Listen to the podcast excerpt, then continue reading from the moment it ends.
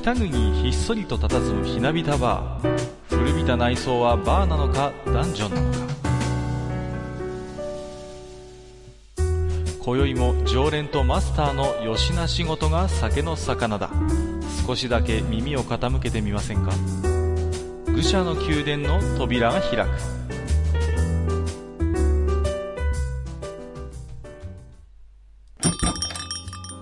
いやいやマスター今日も来ましたよ。はい、いらっしゃい。あれ？なんか、昨日もちょっと顔出したような気がするんですけどね。そう、それおっしゃいますか。昨日ね、はい、この店に来たんですけど、ちょっとね、うん、閉まってましてね。うん。そうそうそう。いや、単純に私が予定を間違えただけでして、失礼いたしました。はい。えー、ということで、まあ、あのー、だいぶ押し迫ってまいりましてね。そうですね。まあ、あのー、マスターの方も、あのーうん、制御と言いますか、そちらの方は仕事納めということで、はい。なんでもなんか最近映画をご覧になったと聞きましたけれども。ええええ、あのー、各館にね、何日か遅れましたけど、はいはい。あの、ローグワンを見てきました。ああ、そうですか。ええはい、ええ、どうでした？楽しめました？いや、あのー、純粋にね、あのー、楽しかったですよ。うんうんうん。そうそうそうそう。はい、ね。あのー、なんですか、今回はね、あのーうん、いわゆる外伝的な位置づけっていうことでね、うん。うん。まあ、あの、これもちょこっと話しましたけど、オープニングでおなじみのババーンっていうのがね、まあ、はい、なかったっていうね。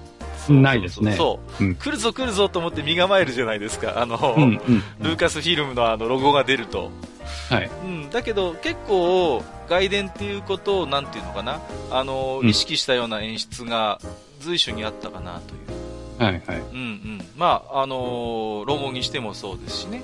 うん、あるいはちょっと音楽にしてもやっぱりそういうね、これ前ちょっとおしゃべりしたかと思うんですけども、私はそう思ったんですよね。はいはい、うんうんうん。でね、まああのなんていうんですか、スターウォーズ絡みで言いますと、最近ちょっと、はい、まあ本当に残念なニュースがありましてね。えまあ、あの、レイヤ姫を演じたキャリー・フィッシャーさんがね、えー、うん、休止されたということで。そうですね。うん。はい、で、まあ、私がね、あの、ローグワンを見てた時は、まあ、あの、まだ、えー、キャリー・フィッシャーさんは、まあ、あのご健在でいらっしゃって、まあ、うん、ね、あのマスターは今日ご覧になったということですから、まあ、はい、キャリー・フィッシャーさんがお亡くなりになった後にご覧になったということで、そうですね。はい。うん。まあ、その、まあ、そのせいというかね、うん、まあ、そういうこともあったので、あの、まあ、あんまりね、詳しくはネタバレになるんで言いませんけどもね。はいはい。あの、ラストシーンでね、ちょっとこう来るものがありましたね、僕はね。やっぱり特別な考えがあると思いますよ。うん。いや、だからね、あのー、やっぱりね、まあ、ツイッターにもちょろっと書いたんですけど、はい。あのー、旧三部作ね、うん、あの、エピソードの4、5、6に思い入れのある人はね、うん、ぜひその、あの、ラストシーンを見るためにね、うん、ぜひログワンを見ていただきたいなと。そうですね。はいはいはい、はい、思いますね。で、あと、やっぱりね、あのー、映画として、まあ、この間ね、あのー、別の収録の時にも閣下おっしゃってましたけど、はいはい。えー、フォースの使い手が出てこない。まあ、あの、ベベイダーは出てくるんだけど、はいはいはい、はい、あの、他のフォースの使い手が味方側で出てこないということで、うんうんうん、あの、映画全体がね、あんまり積極臭くないんですよね。そうそうそうそう。うん。うん、だからこう、フォースが出てくると、やれ善だ悪だ、ダークサイドだなんだかんだとかね。うん、うん、うん。血の利を得たぞとか、まあ、いろいろありますけど、あの、そういうね、積極臭さがなくて、うん、あの、もうかなりその単純なドンパチドンパチっていうところが多くてね。そうですね。うん。で、まあそのせいもあってね、まあ僕今日見てきて、まあ帰り車で帰ってきたんですけども、はい、もう暗くなっててね。うんうんうん、で、まあ雪も降ってるもんですから、まあ僕の車はあの、ちょっとお金がなくてね、安い車しか買えなかったいやいやいや、何をおっしゃいます。あの、動力部が後ろしかないので、はいはい。あ4つ回らないのでね。はいはいはいはい。ですからこう、アクセル踏むと削を振ったりするわけですよ。うんうんうん。それがね、妙に楽しくてね。楽しんじゃう。こう、何かその映画を見てね、ドンパチドンパチっていうのを見た後でね、あの、車に乗った時のあの、なんとも言えない高揚感。ああ、わかる、ね、あの、いかにもこう自分がね、それこそ X ウィングファイターのパイロットにでもなったかのようなね。はいはいはいはい。うん、で、その、道路のね、私を越えてごとごと言うのもね、何かその戦場でのこうドンパチドンパチのね、なんか振動に思えるみたいなね。いや、なんか久しぶりにね、そういうちょっと、あの、本当に、こう、純粋に、こう、ワクワクして楽しめて、うん、で、その後の高揚感があって、みたいな感じのそう、まあね、ストーリー的にはね、あの、どちらかというと悲劇的なものもあるんだけれども、はいはいはい。あのー、映画としてはね、そういうふうにかなり、あの、まあ、ゴジシンゴジラとは違って、うん、あの、純粋にね、あの、楽しめるんじゃないかなと思いますね。そうですね。うん。うん、まあね、あのー、なんて言うんですか。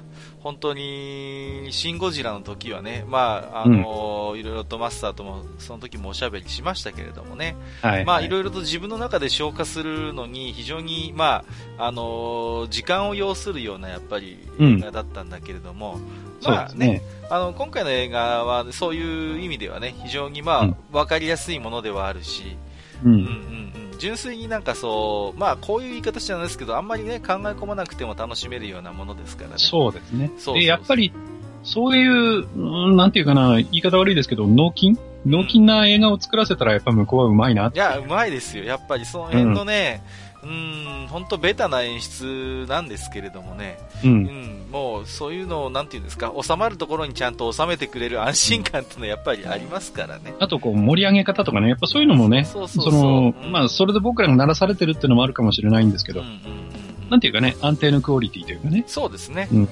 んまあ、なんていうんですか、本当に、マスターのおっしゃるように、ジェダイの教場臭さみたいなものが特にね、うん、ないですからね。ないですね。うん、今回は。はい、うん。なんだかな、あのー、バイリンガルニュースっていう非常に人気のあるポッドキャストでちょっと触れてたんですけども、イギリスかどっかでね、はい、なんかそういうジェダイの考え方みたいなものを、なんか宗うん、宗教にしようみたいな。宗教であるみたいな、そういう考え方があるみたいで、うんうん、なんか、それをなんかの、うんと登録表にみんなで書こうみたいな、時代イズムみたいなね、そういう運動が実はあって、なんか、うん、うん、割とそのジェダイの考え方みたいなものを本気で信奉してる人たちっていうのはどうも海外には一定の割合でいらっしゃるそうなんだけれども、なるほど。うん、はい、なんて言うんですかね、やっぱり、それはそれで非常に物語に深みもあるんだけれども、うん、今回はね、そういう直接的なそういうフォースの恩恵を受けていないような、まあ、うん、そういう人たちがね、うん。はい、まあ、あのそういう志を持ってっていうところがね、うん、とてもやっぱり私もリアリティがあってよかったなと思うんですよね。はい。うんうん、そうですね、ね。うん、言ってみればそういう特別な力を有してない人たちのお話でしたからね。うんうん。うんえー、ということでですね、まあ、はい、あのー、今日、あのー、まあ、実際お聞きになる方はね、まあ、年が明けてらっしゃる方もいらっしゃると思うんですけど、うん、一応年内最後のね、はい。はい、来店ということで、えー、はい、まあ、あのいろんなポッドキャストでね、今年1年を振り返るなんて企画をよくやってますけれども、うん、えー、私どもはですね、えー、うん、淡々とですね、いつも通り、うん、あの、普通の 会ということで、そうですね。はい。はい、まあ今日はね、学校の話、懐かしい話ということで、学校で使ったり学校にあったね、あんなものこんなものみたいな話を少しいろいろお話しさせていただければと思いますのでね。はいはい。はい。ということで本日もマスターよろしくお願いいたします。はい。よろしくお願いいたします。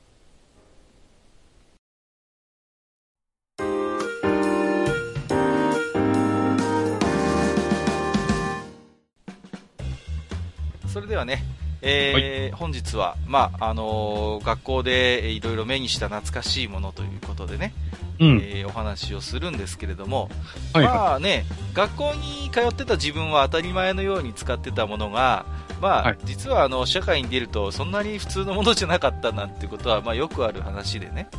うん。うんうん。だから、なんかやっぱりそういうものってなかなか忘れがちになっちゃうんですけども、そういうものをちょっといろいろ掘り起こしてみようっていう話でね、えー、としていきたいと思うんですけども、まずはですね、はい、なんといっても、うん、まあ、あのー、学校で一番よく使うものはやっぱ文具ですので、まあ、ですね、はい。文房具の話は一回しましたけれども、まあ、うん、今日はそれ以外で学校でいろいろ使った文具の話を最初にしていきたいんですけどもね。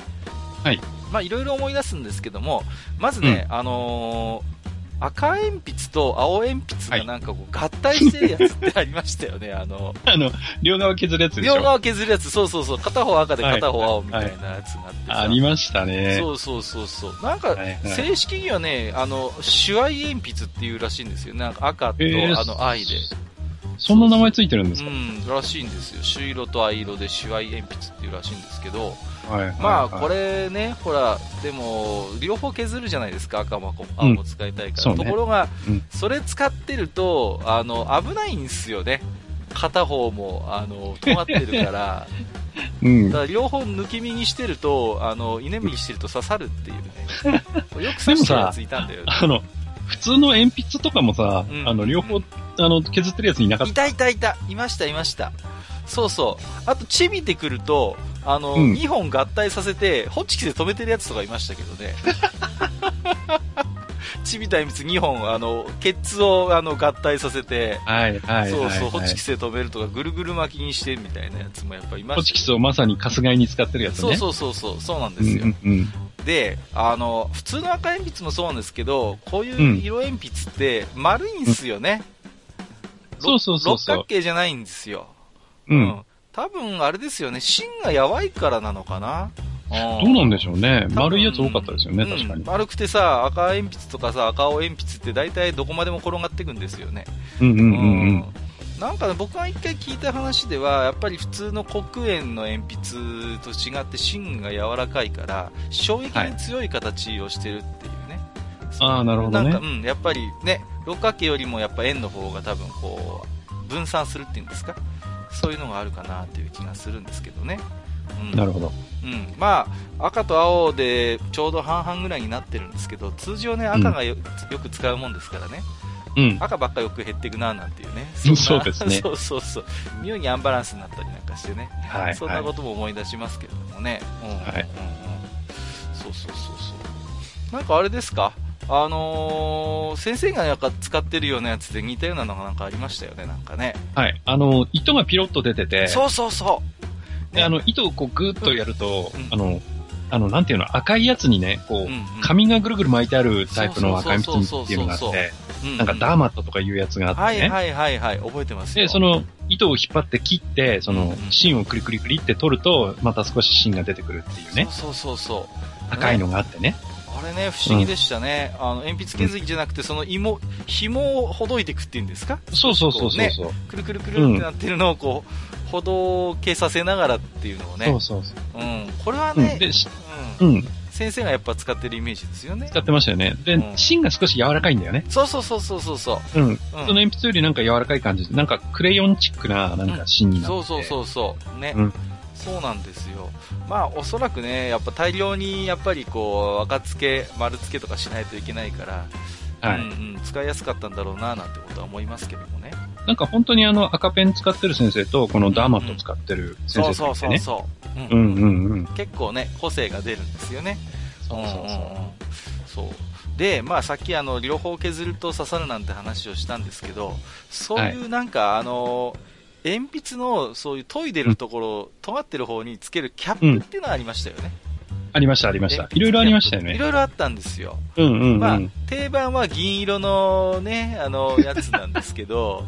また全部古臭いやつを持ってきましたね。そうそうそうそうそう、うん。なんかね、クロームサヤっていうらしいんですけどね。はははは。うんうんまあね、あのー、なんて言うんですか、結構、缶ペンを使ってるとね、あの、うん、鉛筆がね、もう、しょっちゅう芯が折れるわけですよ。はいはい。カツカツ当たってね。カツカツ当たるから。うん、そういう時にはやっぱこの鉛筆キャップがね、結構必須だったなと思って。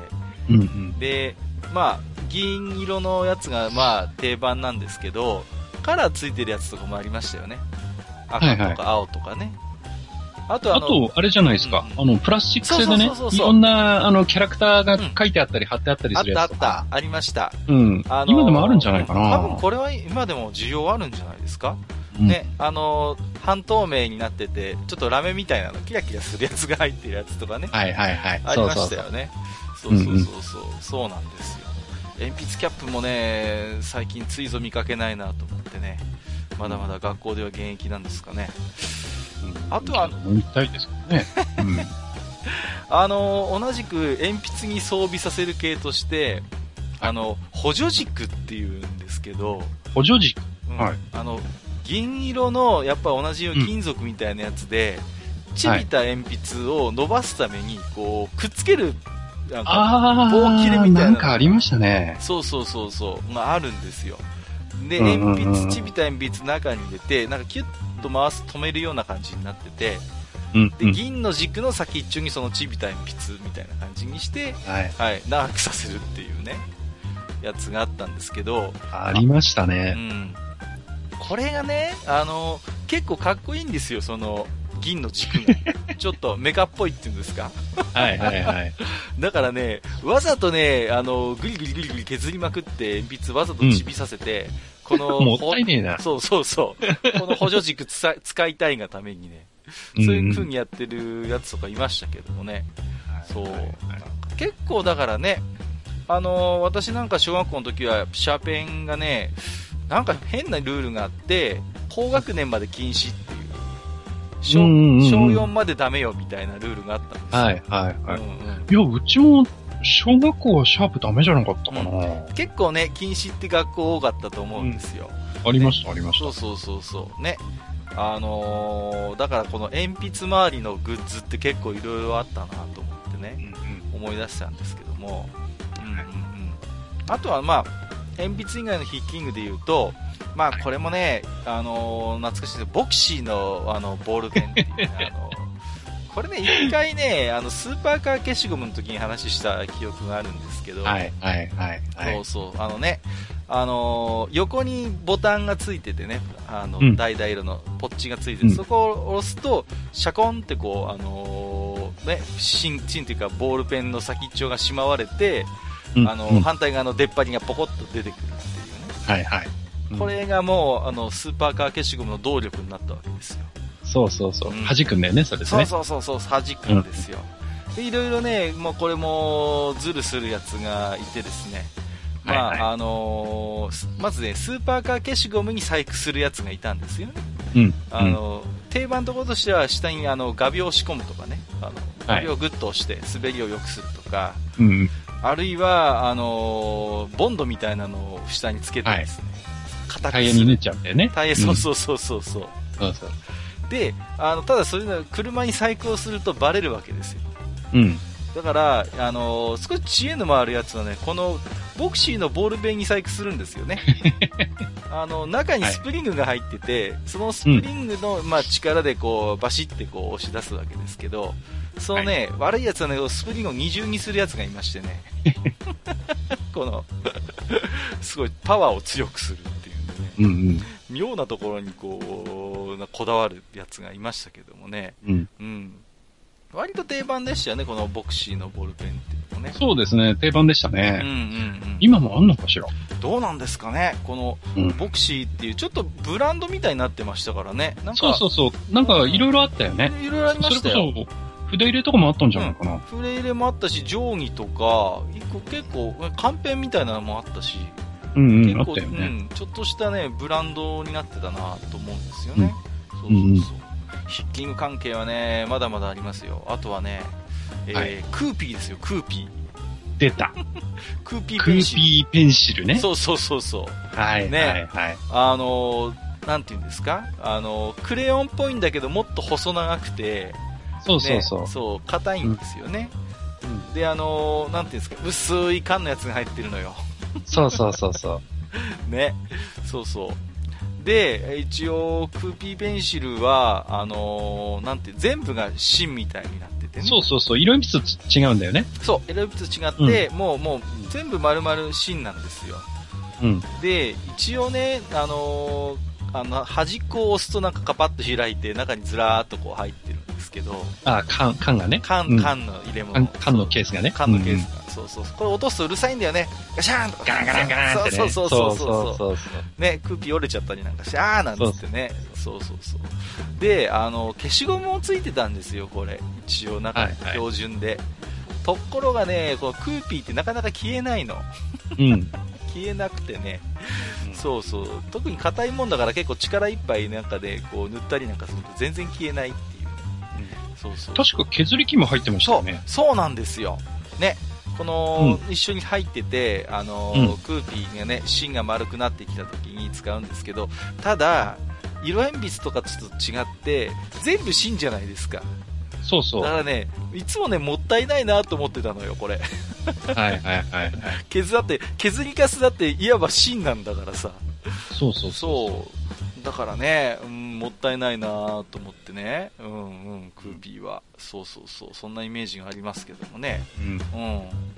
クーピーはね、確かね、僕がね、えっ、ー、と、小学生くらいの時に初めて出てきて、はいはいはい。で、小学校低学年の時っていうのは、まあ、あの、まずクレヨンだったんですよね。そうですね。やっぱりクレヨン。桜クレヨンとかありましたね。そうそうそうそうで、クレヨンとかを使ってて、その後で、えー、少し上になって、それが色鉛筆になるくらいのところだったんだけど、うんうん、で、その、普通の人は色鉛筆を使ってるっていう時に、このクーピーペンシルっていうのが出てきて、そうそうそうそう。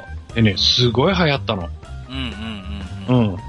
すごい便利だって言って、そうそうそう。なんせね、その、まあさっきもね、あの、学科の言った通り、全部が芯だから、そうそうそうそう。削って、その、なんていうの？斜めにして、こう濡れる範囲がね、色鉛筆よりはるかに広いのね。はいはいはい。そうそう、よくやった。寝かせるんだよね。うん、寝かせてこう、シャーってやると結構、ね、幅広く塗れるっていう。そう。それでね、なんかね、あの、クレヨンよりも手軽だったし、うんうんうん、そうそうそう。で、その、研げば、あの、削って研げば細い線も描けるし、太くも使えるし、手も汚れないしっていうことでね、すごい流行ったんですよ、これ。うん。ほんとね、いいことずくめだったんですよね、うん、割と、クーピーは。うんうん。なん、なんて言うんですかね、あのー、クレヨンは、ほら、なんていうの、葉巻みたいにこう紙の軸がこう、そうそうそうそう。で、クーピーほどは硬くないから、割と手も汚れちゃったりするんですよね。うん、そう。で、油っぽいんだよね、クレヨン。そうそうそう、油っぽい油っぽい。うん。うん、そうそうそうそう。あんまりさ、力強くゴシゴシやるとさ、こうなんていうの、うん、あのカスみたいなのが画用紙についちゃったりなんかしてね。そうそう、ブニョーってなってね。そうそう、それを、うん、あの、間違って手なんかでビヤーってなんかすると、うわーみたいなことになったりするんですけど、クーピーは割とそういうことが少なかったっていうんでね。うんうんうん。うんうんうん。そうなんですよ。ねあのー、あれ、この話しましたっけ？今ですね、あのー、肌色って言っちゃいけないんですよね。クーピーとかクレヨンって。ああ、はい、なんか、うん、どこかで話はしましたね、そうですね。うん。このちょっと愚者の宮殿で言ったかどうか覚えてないんですけど、うん、そうそうそうそう。今ね、薄橙とかそういう言い方になってるんですよね。ああ、うん、それは白い人も黒い人もいるからってことですね。そうそうそうそう。まあ別に、うんうん、そこまでこだわるかって、正直個人的には思うところもあるんですけども。あれですね、あの、ポリティカルコネまあ、最近よく言いますけどね。っていうやつですよね。そうそうそうそう、うん、だから肌色っていう言い方がふさわしくないっていうことで、はいはい。うん、あの、最近はこういうクレヨン、クーピー関係ね、肌色とは言わないそうですので、ちょっとね、まあ、あの、我々からすると、へーっていうところもあるんですめんどくせえ世の中ですよね。だから、うん、うちの甥っ子とかも肌色って言ってもピンときませんよ。もう、はいはい、うんうんうん、薄橙はあるけど、みたいな風に言われて、へーと思うんですけどもね。うん、はい。まあ、あとね、あのーうん、書き物関係で言うとね、はい、あのー、ちょっともうちょっと、あの、高学年の方のアイテムになりますけど、暗記用のペンでね、はい、あのー、赤いペンでビャーって塗ると、そこに後であの、うんグリーンのシートを、透明シートをかけると黒くなって見えなくなるっていう。ああ、あの、蛍光マーカーみたいなんだけど。そうそうそうそうそうそうはいはいはいはい。うんうん、あの、暗記用の秘密兵器みたいなやつで、はいはいはい。あの、ゼブラで出したチェックペン、チェックセットっていうのがあって、うんうん。そう。ね、暗記したいところにこう、赤でピヤッと塗って、そこにね、緑のシートかけると全然マスクになるんで、うん、っていうのでね、まあ、使った記憶があるんですよね。あれ確か消せるペンとセットそうそうそうそう。うん。消しペンっていうのがついてて、うん、あの、一そこの後で赤でマーカーしたのは白でビヤーって上からやると、色が消えるみたいなね。はい。あれの仕組みがすごい不思議でね、当時はね。消しペンっていうのがね、すげえなと思ってね。うん、まあ、そんなだって、ちゃんと消えるわけじゃないんですけどね。うん、まあ、そう、それでもまあ、便利でね、よく使ってましたよ、これは。いや、でもね、文房具はね、きっと今すごい進化してるから、はいはいはい。それこそね、うん、僕らもあの、時々仕事で使うのにシャープ買ったりしますけど、はいはい。例えばクルトガなんて言ってね。はいはいはいはいはいはい。うん、あの、こう、自分でくるくる回さなくても、芯が勝手に回ってくれて常にこう、とんがったまんまとかね。そうそうそう、ありますよね。そういうのもあるし、あの、消えるボールペンがあったりとか。そうそう、ね、ありますね。ほんとね、いろいろ進化してますよね。ほんと、いや、日進月歩ですよ。だから、ね、クルトガ、僕なんかはね、クルトガは、いや、便利だし、すごいなとは思うんですけど、自分でこう、なんか回すのがリズムになっちゃってるっていう、こう、癖としてね。それでちょっと間を持たせるみたいな癖がある人にとっては、うん、うん、あの、クルトガって、まあ、ありがたいんだけども、そこは自分でやらせてくれよみたいなところがあったりして、はい、面白かったりするんですよね。会社ではね、あの、会社って言っちゃった。はいはい。自分のね、あの、はい、行ってるところでは、えー、あの、結構ね、クルトガを利用してる人が多くてね。あ、そうですか。ああ、はい、なるほどね。うん。あのー、なんですかね、僕はね、あのー、ドクターグリップですか、あれは結構大学生の頃から、うん、よく使ってましたね。ドクターグリップはね、あのー、長く、長い時間字を書かなきゃいけない時用なんですよね。そうそうそうそう、ああいう時に、ね、それでね、うん、うん。あの僕なんかは、あの試験を受けるんですけど、資格の試験をね。まあ、受けたんですけど、はいはい、で、その時に、あの、600字詰めの原稿用紙を3枚とか、うん、要は論文なんですよね。はいはいはい。論文を手書きしなきゃいけないっていう試験があって、うん、で、1日に600字詰めの原稿用紙を何枚かなえっ、ー、と、3枚の、6枚とか、そのぐらい書かなきゃいけないのかな、全部で。結構な分量ですよね。そうなんです。うん、で、その分量があるんで、こう手がどうしても疲れてくるんで、はいはい、その長く書いてても疲れないやつっていうことで、結構ドクターグリップをね、買ったりとかね。はいはいはいはい。だから僕も一本持ってますよ。ああ、そうですか。ドクターグリップは。うんうん。やっぱりね、一本あると。シャープですね。うん、そうそうそうそうそう。ね。あのーはい、なんですか、重さが適度にあってね。うん、そうね。うん、そう、なんて言うんですか？少しこう、ペンの重みも力を借りながら書くことができるっていうね。はい、うんうんうんうん。あのー、随分愛用させてもらいましたけどもね。考えたらさ、うんうん、あの、すごい脱線してるんですけどね。はいはいはい。あの、鉛筆とかに後付けてつける、うんうん、あの、グリップって文房具屋さんに売ってなかった？あったあったあった。なんか、売れたん、売れたんっていうか、ちょっとね、わ、うん、かるわかるわかる。ね、あったあった。あの、かぶせて使うやつね。そうそうそうそうそうそう。滑らない。これつけたら滑らない、疲れないみたいな。懐かしいなありましたね。そうだ、そうだ、ありました、ありました。うん。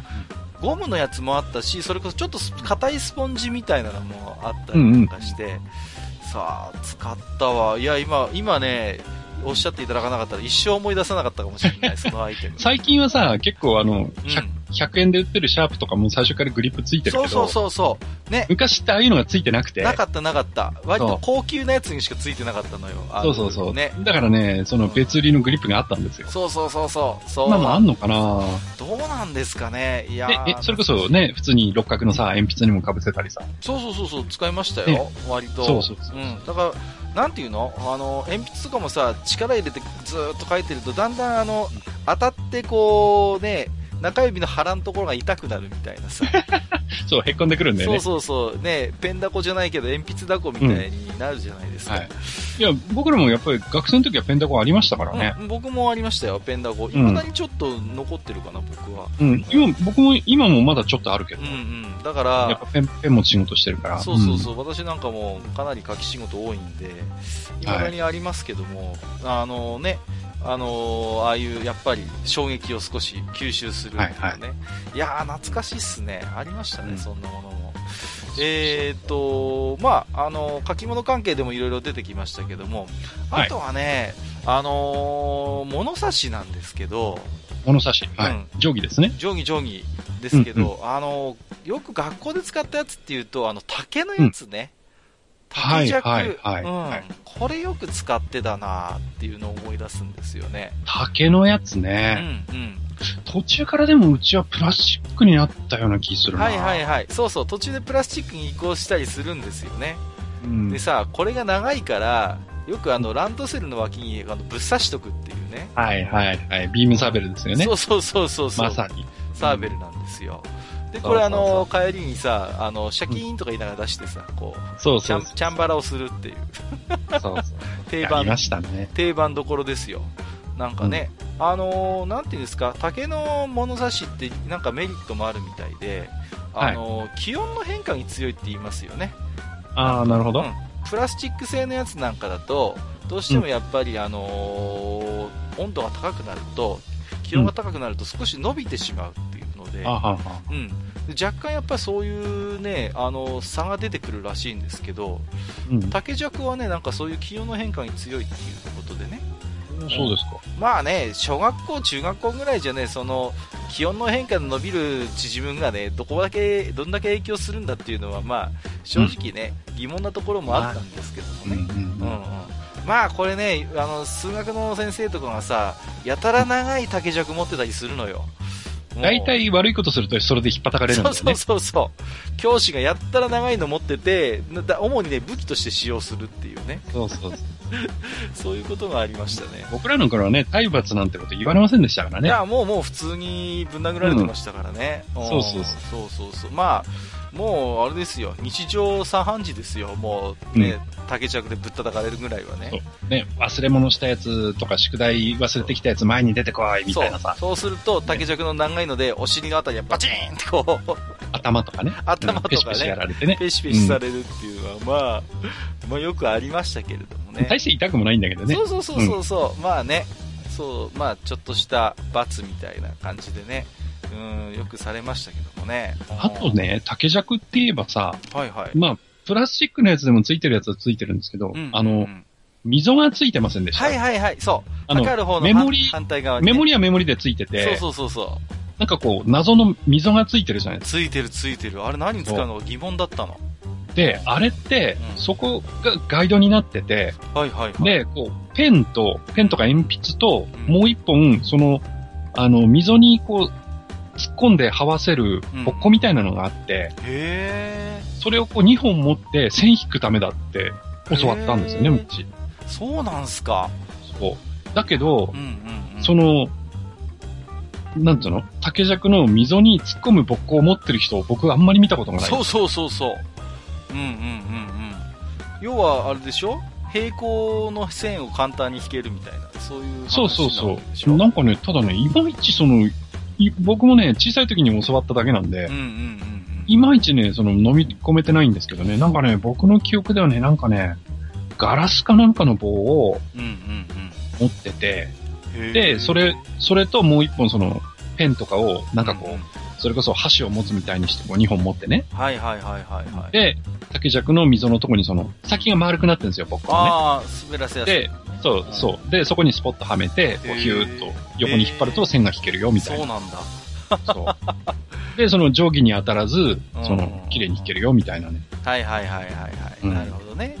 あの、定規使ってるとさ、あの、はい、どうしても敷いてる方の断面のところがだんだん黒くなっていくんですよね。そうそうそうそう。ね、そう。よくあの、うちで流行ったいたずらでは、この竹尺のその、当ててる部分を、友達のジャージとかでビャーっとやったりすると黒い線がビャーってついてなるなるなる。黒くなっちゃうんでね。そうそう、わーみたいな、やめろよみたいな、よくやりましたけどもね。そうそうあとね、うんうん、あの、これは今でもそうなんだけど、はい。あ、ほら、定規って、こう、えー、メモリのついた側っていうのは、うんうんうん、こう、断面を見ると、少しこう斜めにカットされてるじゃないですか。うん、そうですね、やっぱりね、引きやすいように。はいはい、はい、うん。で、もう片っぽって、うん、その、斜めのカットが逆になってたりとか、まっすぐ落ちてたりとかするじゃないですか。はいはいはいはい、逆のもあったし。うん、そうそうそう。垂直もあった。あの、刃物を当てて、こう、うんうん、物を切るときっていうのは、うんうんうんうん、どっちを使うとか。あったね。あったあった。で、あと、その、えー、切るときに定規をどっちに向けて、その、うん、えー、切り離す、どっち側を押さえてどっちを切るとかさ。はいはいはいはいはい。いろいろ作法があるんですよね。そうなんですよ。作法ってその別に、お行儀じゃないんだけど、こうやった方がうまくいくよっていうのがあって。そう。ね、あのーうん、なんて言うんですか、あの、カッターの刃を当てるときは、下の方がなんていうの、こう、あの、削れてるっていうか、いわゆる、普通に線引っ張るのと逆向きの方がいいよって、それを教わりましたよね。そうそうそうはい。で、その、えっ、ー、と、紙が動かないように押さえなきゃいけないんで、はいはい、はい、その、えー、紙をちゃんと回して、その、うんうん残る面積の大きい方に定規を当てろとかさ。そうそうそうそうそうそう。言われたわ。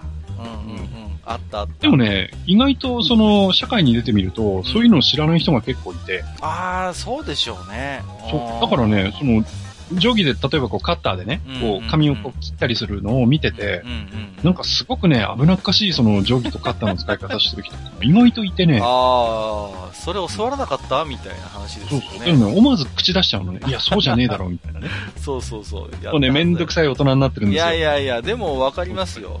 やっぱね、うん、うん、使いやすいように使わないと、だってやっぱ刃物ですからね。一歩間違えば怪我しちゃうこともあるわけだし、現にだって私のマスターもよくし、ね、カッターで指切るなんて日常茶飯事だったじゃないですか、うんうんうん、そんなことしながら少しずつ覚えていくみたいなね。うん、だからね、よく、よく言うのが、その、カッターを使うときに、その刃先がね、うん、その滑ったときに、刃先が自分の方に走ってくるように使うのか、向こうに行くように使うのかとかっていうのがあるじゃないですか。そうそうそう、ありましたね。そういうとこもよく分かってなくて、すごく危なっかしい使い方する人意外といてね。ああ、そうですか。うん。その辺は未だに役立つと思うんですけどね。まあ、僕の周りがアンポンタンばっかりなのかもしれないんですけど。いやいやいやいや。まあね、ちょっとそのあたりぜひ思い出していただいてやってるはずだと思うんですけどもね。うん、どうなんでしょう。いやいや、まああの、いろいろ文具関係のお話もね、させてもらいましたけども、はいはい、まあ他にもいろいろ学校にはいろんなグッズがあったっていうことでね。はいはい、まあ、一つね、あのー、衛生用具関係ですかね。その辺の話、はそうそうそうそう。はいはい、ね、これちょっと前回話しましたけども、あの、うん、全国やっぱ共通で使ってるのが、やっぱレモン石鹸なんですよ。うん、これ。どこに行ってもみんなレモン石鹸使ってる。うん、確かにレモン石鹸よく使ってたね。そうなんですよ。ね。で、あの、みかんネットに入れてさ。そうそうそう。蛇口のところにさ、あの、縛ってぶら下げとくみたいなさ。あのネットってどこから調達してたんだろう？あれ、え？ー、あれ普通に、どうなんですかねうん、うちの学校はでも、あれですよ、うん、あの、集めてた。あの、学校で。なるほどね。うんうん。みかんネットを学校に持ってきてくださいって言って、あの、あそうか、うん、石鹸ぶら下げ用に使いますみたいな感じで。いや、だってさ、すごい量使うじゃない？だって学校って、結構あっちこっちに水飲み場っていうか手洗い場があって。そうそうそうね、廊下にも結構ついてるしね。そうそう。で、一、つのさ、まあ、その学校の規模にもよるけど、あの、一つのね、手洗い場でね、蛇口が例えば3つとか4つとか、うんうんで、それぞれにさ、そう、その、そうそうそうそう。袋に入れたレモン石鹸がぶら下がってるわけじゃない？そうそれぞれにレモン石鹸、石鹸ぶら下がってました。そう。だから、石鹸の消費量もバカ、バカみたいに多いし、そうそうそうそうそう使う、その、うん、みかんネットも、そう。めちゃくちゃ多いはずなんですよ。そうなんですよね。そうそうそう。ね、よくね、調達してたなって今になると思うんですよね。まあ、確かにね、それはありますよね。うん。もうね、本当に、なんて言うんですか、やっぱり手洗いっていうのは結構学校も推奨するわけですから、ね、校庭で遊んだ後は戻ってきた時には、まずは、ね、石鹸で手を洗いましょう。何かあれば、ね、給食前には石鹸で手を洗いましょうってことになるわけだから。それで、ね、あの、ネットに包まれてる石鹸で洗うから、そうそうそうそうなんていうの、ちょうどいいその擦り具合。そうなんですよ。そうそうそう。ね、汚れ落としにもなるんだよね。そうなんです、そうなんです。あのね、あの、ネットのあの、なんてザラッとしたっていうかね。そうそうそう、デコボコがね。デコボコが、うん、あのすごい、なんていうんですか、汚れを落とすのにちょうどいいっていうね。うん。だからよくよく考えると合理的にできてんなっていうね。いやでも今の学校とかだったら、みかんネットの調達が大変なんじゃないかな。あのね、うちの甥っ子の、まあこれ妹に聞いたんですけど、甥っ子の小学校はもう、はい、あの、アルコールになってました。あの、そう、殺菌用アルコールみたいなのになっててさ。だってさ、みかんネットが手に入んないよ。そうそうそう。だって、ネットに入ったみかんなんて最近売ってないじゃないですか。もう、いまだにある、キオスクとかにあるのかな？一応あるんでしょうけど。駅に行ったら冷凍みかんはあるかもしれないけど。駅に行ったらあるよ。うんうん。だけど、普段見ないねス。スーパーでさ、例えばみかん食べたいなと思って、今さ、時期ね、ちょうど旬だからみかん買うけど、はいはいはい。大体ほらビニール袋じゃん。そうそうそうね。ね、ビニール袋か、あと箱で買っちゃうじゃない？そうそうそう。確かに見ないわ。そう、だからネットにさ、5個入りとか売ってないじゃん。ないないないない。ないね。ねうんうんうんうん。うん。どうしてんだろう？ああの赤いやつね。ネット業者さんは大変だよね。作る、こう、売れなくてさ。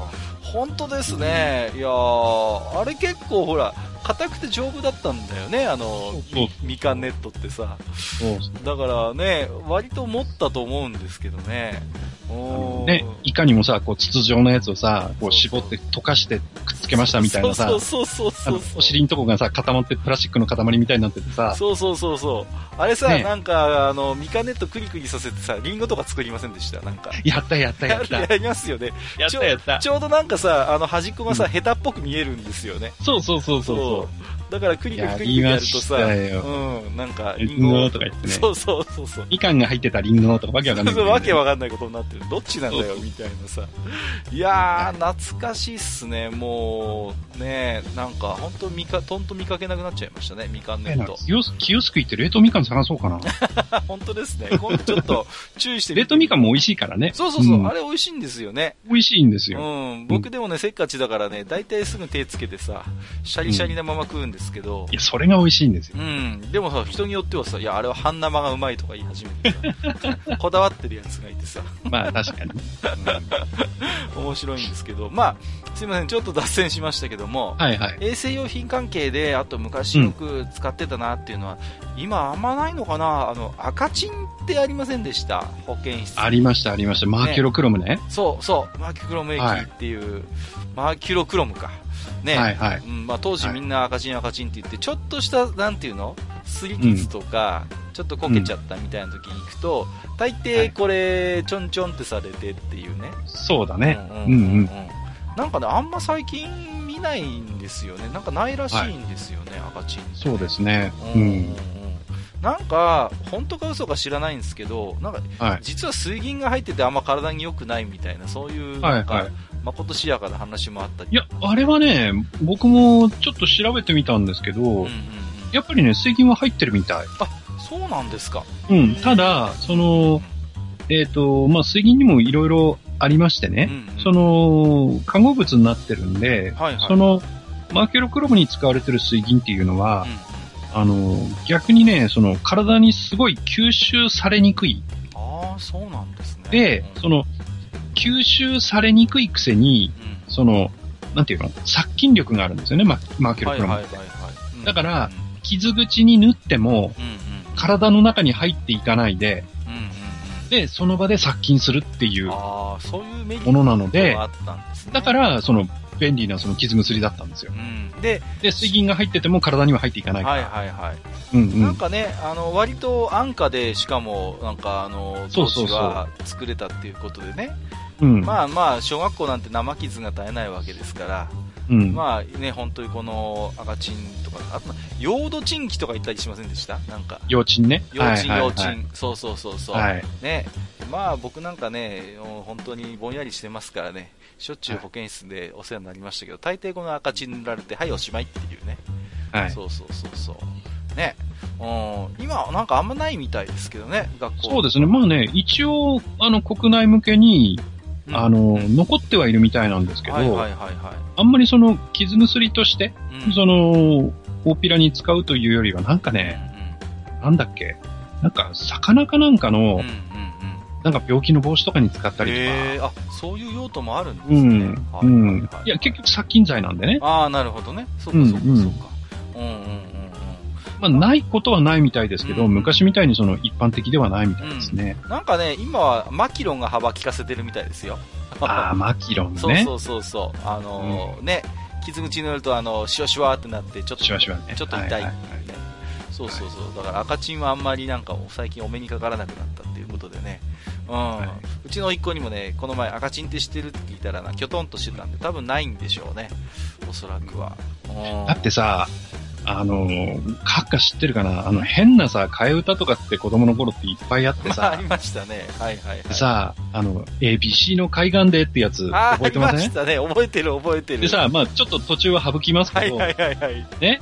あの、赤チン塗っても治らない、黒チン塗ったら毛が生えたってあって。そうそうそうそう。それ多分全国的な、うん、あの、あれじゃないですか、替え歌じゃないですか？ね。いや、本当ね、あの、まあ、ここで言うのもなんなんですけど、僕一回ね、愚者級で、そういう、はい、あの、なんていうの？子供の間で、その、広まってた替え歌的なものっていうのを、ちょっと集めてみたいなと思ってるんですね。いいですね。うん、えー、なんか思い出せるかな？瀬戸ワンタン、日暮れ天丼。天丼、うん、そうそうそう、はいはい、はい。いろいろありましたよね。そういうやつありました、ありました。はい、けあれあれさ、まあ、いろいろ気になるんですけど、はい、地域差があるのかっていうね、その辺もなんか、ね、気になる。戦艦大和が沈む頃とか、そうそうそうそう、ね。一階で寝ていた王子さんとかあったんですよね。あんまり言うとね、うん、あの、ラジオ的にジャスラックがうるさいらしい。そうそうそうそう、まずいですけどね。そうそう、ね、ある日、うん、ちょっとね、今回からは外れますけど、一回やってみたいです、ねはいはい、ああ、やってみたいですね、ちょっと、はい、ぜひぜひ。あのー、ジャスラックさんに怒られない程度にですね、はい、ちょっとやってみたいなと思うんですけど、まあ、黒チン、黒チン塗ったら毛が生えたぐらいじゃ怒られないと思いますね。さすがにね。はい。別な方面で怒られそうですけどね。そうそうそうそう。アップルさんうるさいからね。はい。あとね、もう本当今日脱線しまくりなんですけど、うん、あの、これはまあ、ね、未だにあるところもありますけど、あの、小学校の定番としてはトイレボールっていうね、あの、あの、用足すところに、あの、ね、はい、あの、コロンってあるっていうね。はいはい、あれさ、なんか、あのー、とりあえず男の本能としてですね、狙いたくなるっていうね、うん、あのああ、わかるな わかるわかる。そうそうそう、狙いたくなっちゃうんですよ、これが。そうそうそうそう。もうね、あのー、なんていうんですかね、うーん、まあ、これはおそらくね、その汚れ防止っていうかね、そういうあれもあったんでしょうし、うん、まあ、あと今、匂いっていうかね、顔、芳香剤ですからね、うん、そういうものだと思うんですけどもね。うん、まあ、ただね、我々は男子ですからね、女子の方に果たしてこのトイレボールがあったのかっていうのはね、未だに謎のままなんですよ、ね。いや、ないでしょ。だって流れちゃうでしょ。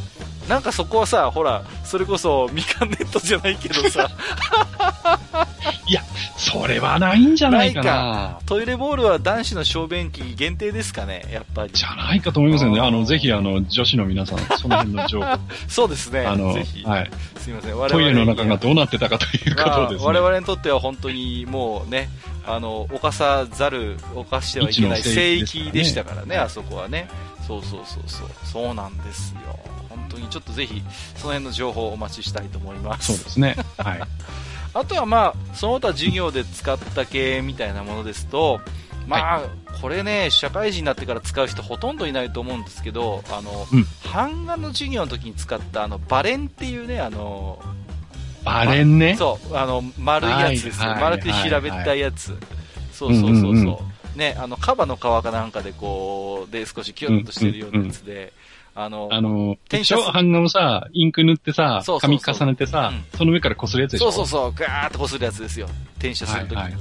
そうそう。これね、もう、卒業してから使う人って1%に満たないんじゃないかなっていう。うんうん。でもね、僕、マイバレン1個持ってたのはどこやったかなえ本当ですか？いや、学校で使うように買ったんですよ。あ、そう、え、学校で買いました？よ、これ。いや、僕ね、うんうんうん、なんかね、うん、なんかね、学校にあったの確かに。うんうんうんうん、あったんだけど、数が足りなくて。はいはいはいはい。で、こう、おい、バレン貸せよとかって言って、回す、こう回すじゃないですか。はいはいはいはい。で、それが、うん、かったるくなっちゃって。はいはいはい。自分でね、マイバレン1個買ったんですよね。すごいっすね。マイバレン持ってる。うん、マイバレン持ってます。ね、もうどっかやっちゃったけどね。ああ、うん、これね、大体学校に常備してるからさ、学校にあるやつ使うんですけど、はいはい、えー、まあこれもね、よくね、もうフリスビーで よく。いや、僕はやんなかったの、それは。これね、よく飛ぶんだよ。あとはね、あの、手裏剣ごっこっつってね、あの、うん、これ手裏剣みたいにして飛ばすっていう、このバレンをね。で、そうそう。で、あの、なくしてめっちゃ怒られるっていうね。あの、なんかあの、でっかいのとかなかったです？あったあった。あのね、先生とかしか使えないようなやつあったの。そうそう。えらいでっかいのがあってさ、でっかい鍋の蓋ぐらいのやつがあってそうそうそうそうそう。でかっていうのね。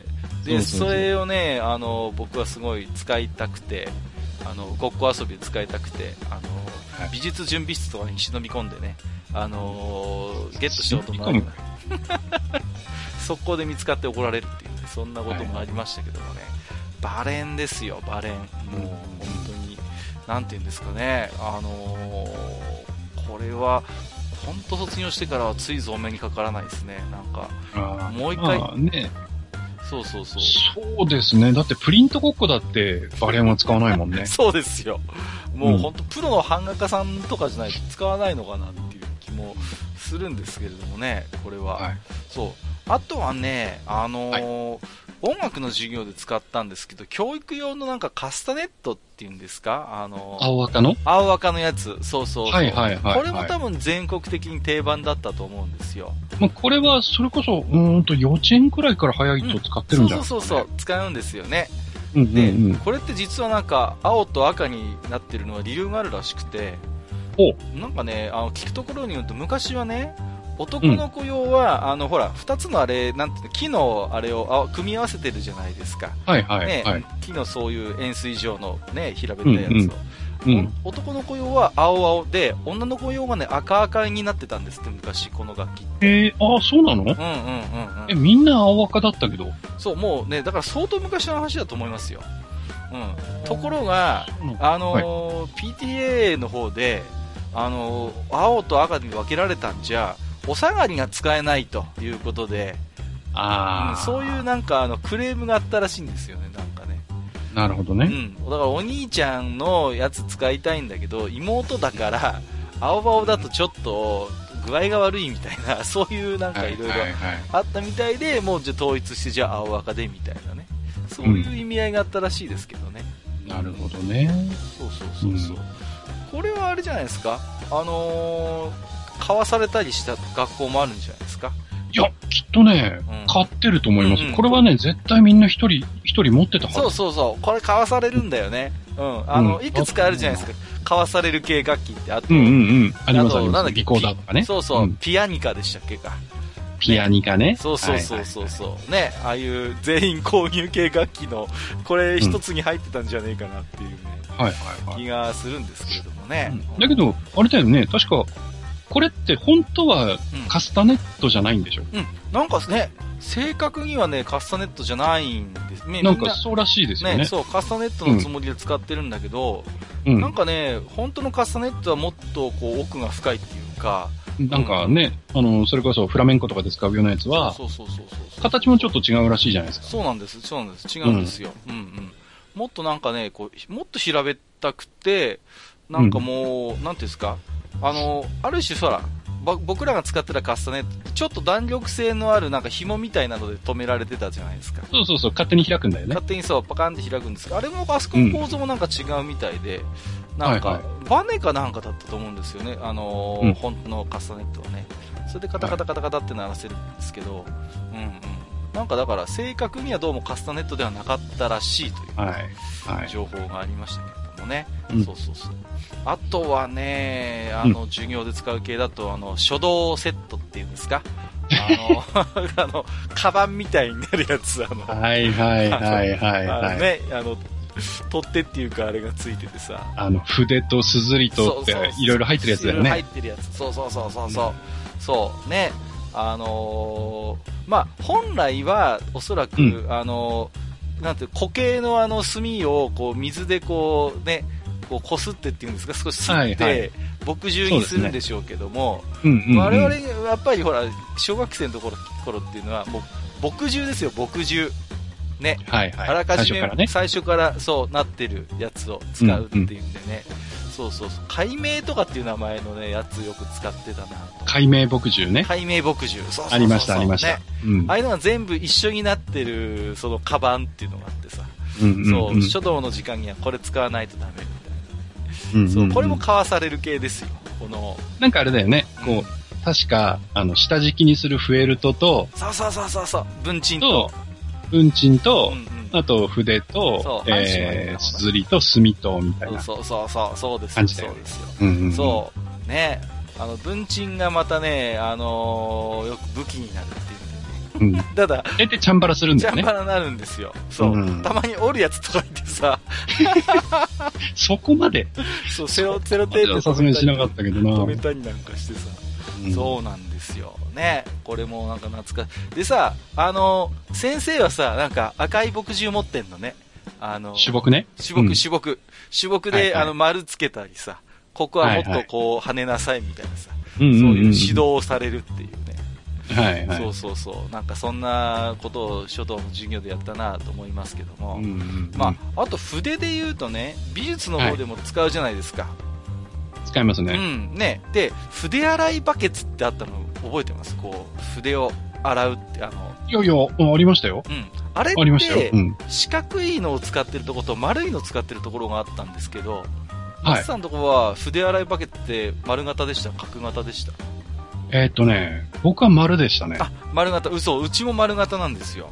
はいはいはい、丸いバケツで、丸い黄色いバケツで、で、うん、中に仕切りがあるんですよね。そうそうそう。ね、いくつか仕切りがあって、そうあのー、ね、少しなんつきれい、きれいな水をさ、ある程度使えるように、こう、分かれてるっていうんでね。だから、さ、水彩絵の具使うのにさ、うんうん、あの、本当に筆をもう洗っちゃうところと、うん、その、絵の具を伸ばすのに水をつけるところとが必要だから、その綺麗なね、水を残しとかなきゃいけないそうなんですよ。ね。うん。ちゃんと筆洗い用と、その、ね、水彩の伸ばす用でこう使い分けなきゃいけないからそうそうそうそうなんですよねところがね僕はガサツなんで、うん、いつも適当にビャーって全部こう やってたもんですからだんだん使って色移りするじゃんそうそう。だんだんね、うん、あの絵の具の色が変になるっていうね。はいはいはい、はい、おかしくなってくるっていう。のがありましてね、そうそうそう。でまああのあれですよね。絵の具、まああの図工の授業っていうとあのパレットですか。はいはいはい。ね、そうそう絵の具を出してね。そうそうそうそう。小部屋に分かれててさ。そうそうそうそうそうそう。ね、あの、四角いやつですよ。はいはい。なんかあのー、ほら、アニメとかでパレットっていうとなんかあの油絵用のなんかこう丸いやつっていうんですか、ああいうイメージがあるけど我々学校で使ったのはさ、うん、もう四角いやつでさ、そう。ね、そうそうそう。二つ折りのやつよね。そうそうそう、そう。ね。パターンってなって。パターンってこう、四角いやつでさ、あれ、たまにさ、あれめちゃくちゃ汚いやつとかいませんでした？あの、いたいた。めっちゃ汚してるやつ、あの、でさ、あの、絵の具もさ、その、うん、出してさ、使い切ったり、その、終わった後ちゃんと洗っとけばいいんだけど、洗ってなかったりするとさ、そうそう、固まるんだよ。あの、そう、で、ひび入ってたりしてさ、そうそうそうそう、わーそうそうそう。そうそうそう。あの、洗うのサボるとね。パキになっててね。そうそう。うん、もう普通に使えるとこねえじゃんみたいなさ。もうまあね、パキパキになったやつでもね、水つければまた使えるんだけどね。しますけどね。そうそうそうそうそう。ね。だからさ、あれ、あそこで豆なやつかどうかがわかるってね、あの、うんうん、パレットを見た時にきちんと白くなってるやつと、まあ、僕ね、ガサツだったんで、もう、半分以上使えなかったりしましたからね。で、あの、ちっちゃい、ちっちゃいところにさ、うん、あの、元のね、絵の具をぴょぴょぴょって出しとくんだけどそうそうそうそうあの、黒の隣に白を置くなとかさ。そうそうそうそう。ね。ね。できるだけ近い色を置きなさいみたいな、うん、そうそう。そう混ざるから、ね、そうそう。そういう指導があるんですよね。そう。懐かしいなもうねそうなんですよ。でまああとはねまあいろいろとあの授業で使う系話しましたけども、うん、その他としてねあのさ、うん、あの少年写真ニュースっていうあの貼り出すやつ知りません？あの貼ってるやつ。なんかニュース。ああなんか職員室の外側とかに貼ってるやつ動画とかに貼ってるやつ、うんうんうん、そうそうそう。なんかそういうカラーの写真とかが載ってるやつで、うん、はいはい。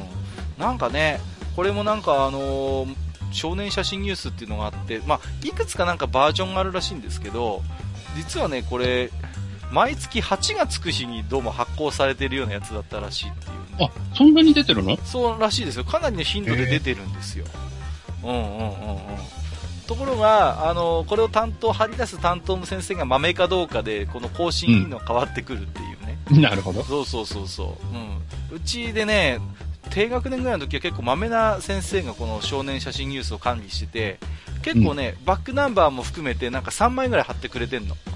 で、新しいのを貼ると一番古いのを外すみたいな感じで、で、結構毎回ね、その、なんていうのかな、まめに更新してくれるから、へえと思って見てたんですけど、なんかね、高学年ぐらいになってきたら、なんか担当の先生が変わったのか、ものすごいなんか、ガサツな感じになっちゃって、もうね、はいはい、1ヶ月ぐらい全然変わんないとかね。はいはい、かと思えばなんか何枚かまとめて急にバーッと張り出してるみたいな。なんだよみたいな感じになっちゃって。どうせ学生側も大して見てないけどね。いや、僕結構好きだったんですけどね、この。あ、そう？うん、僕見てましたよ、この少年写真ニュースは、ね。僕は全然見てなかった。あ、そうそうそう。人によってはね、うん、全く関心がないっていうね。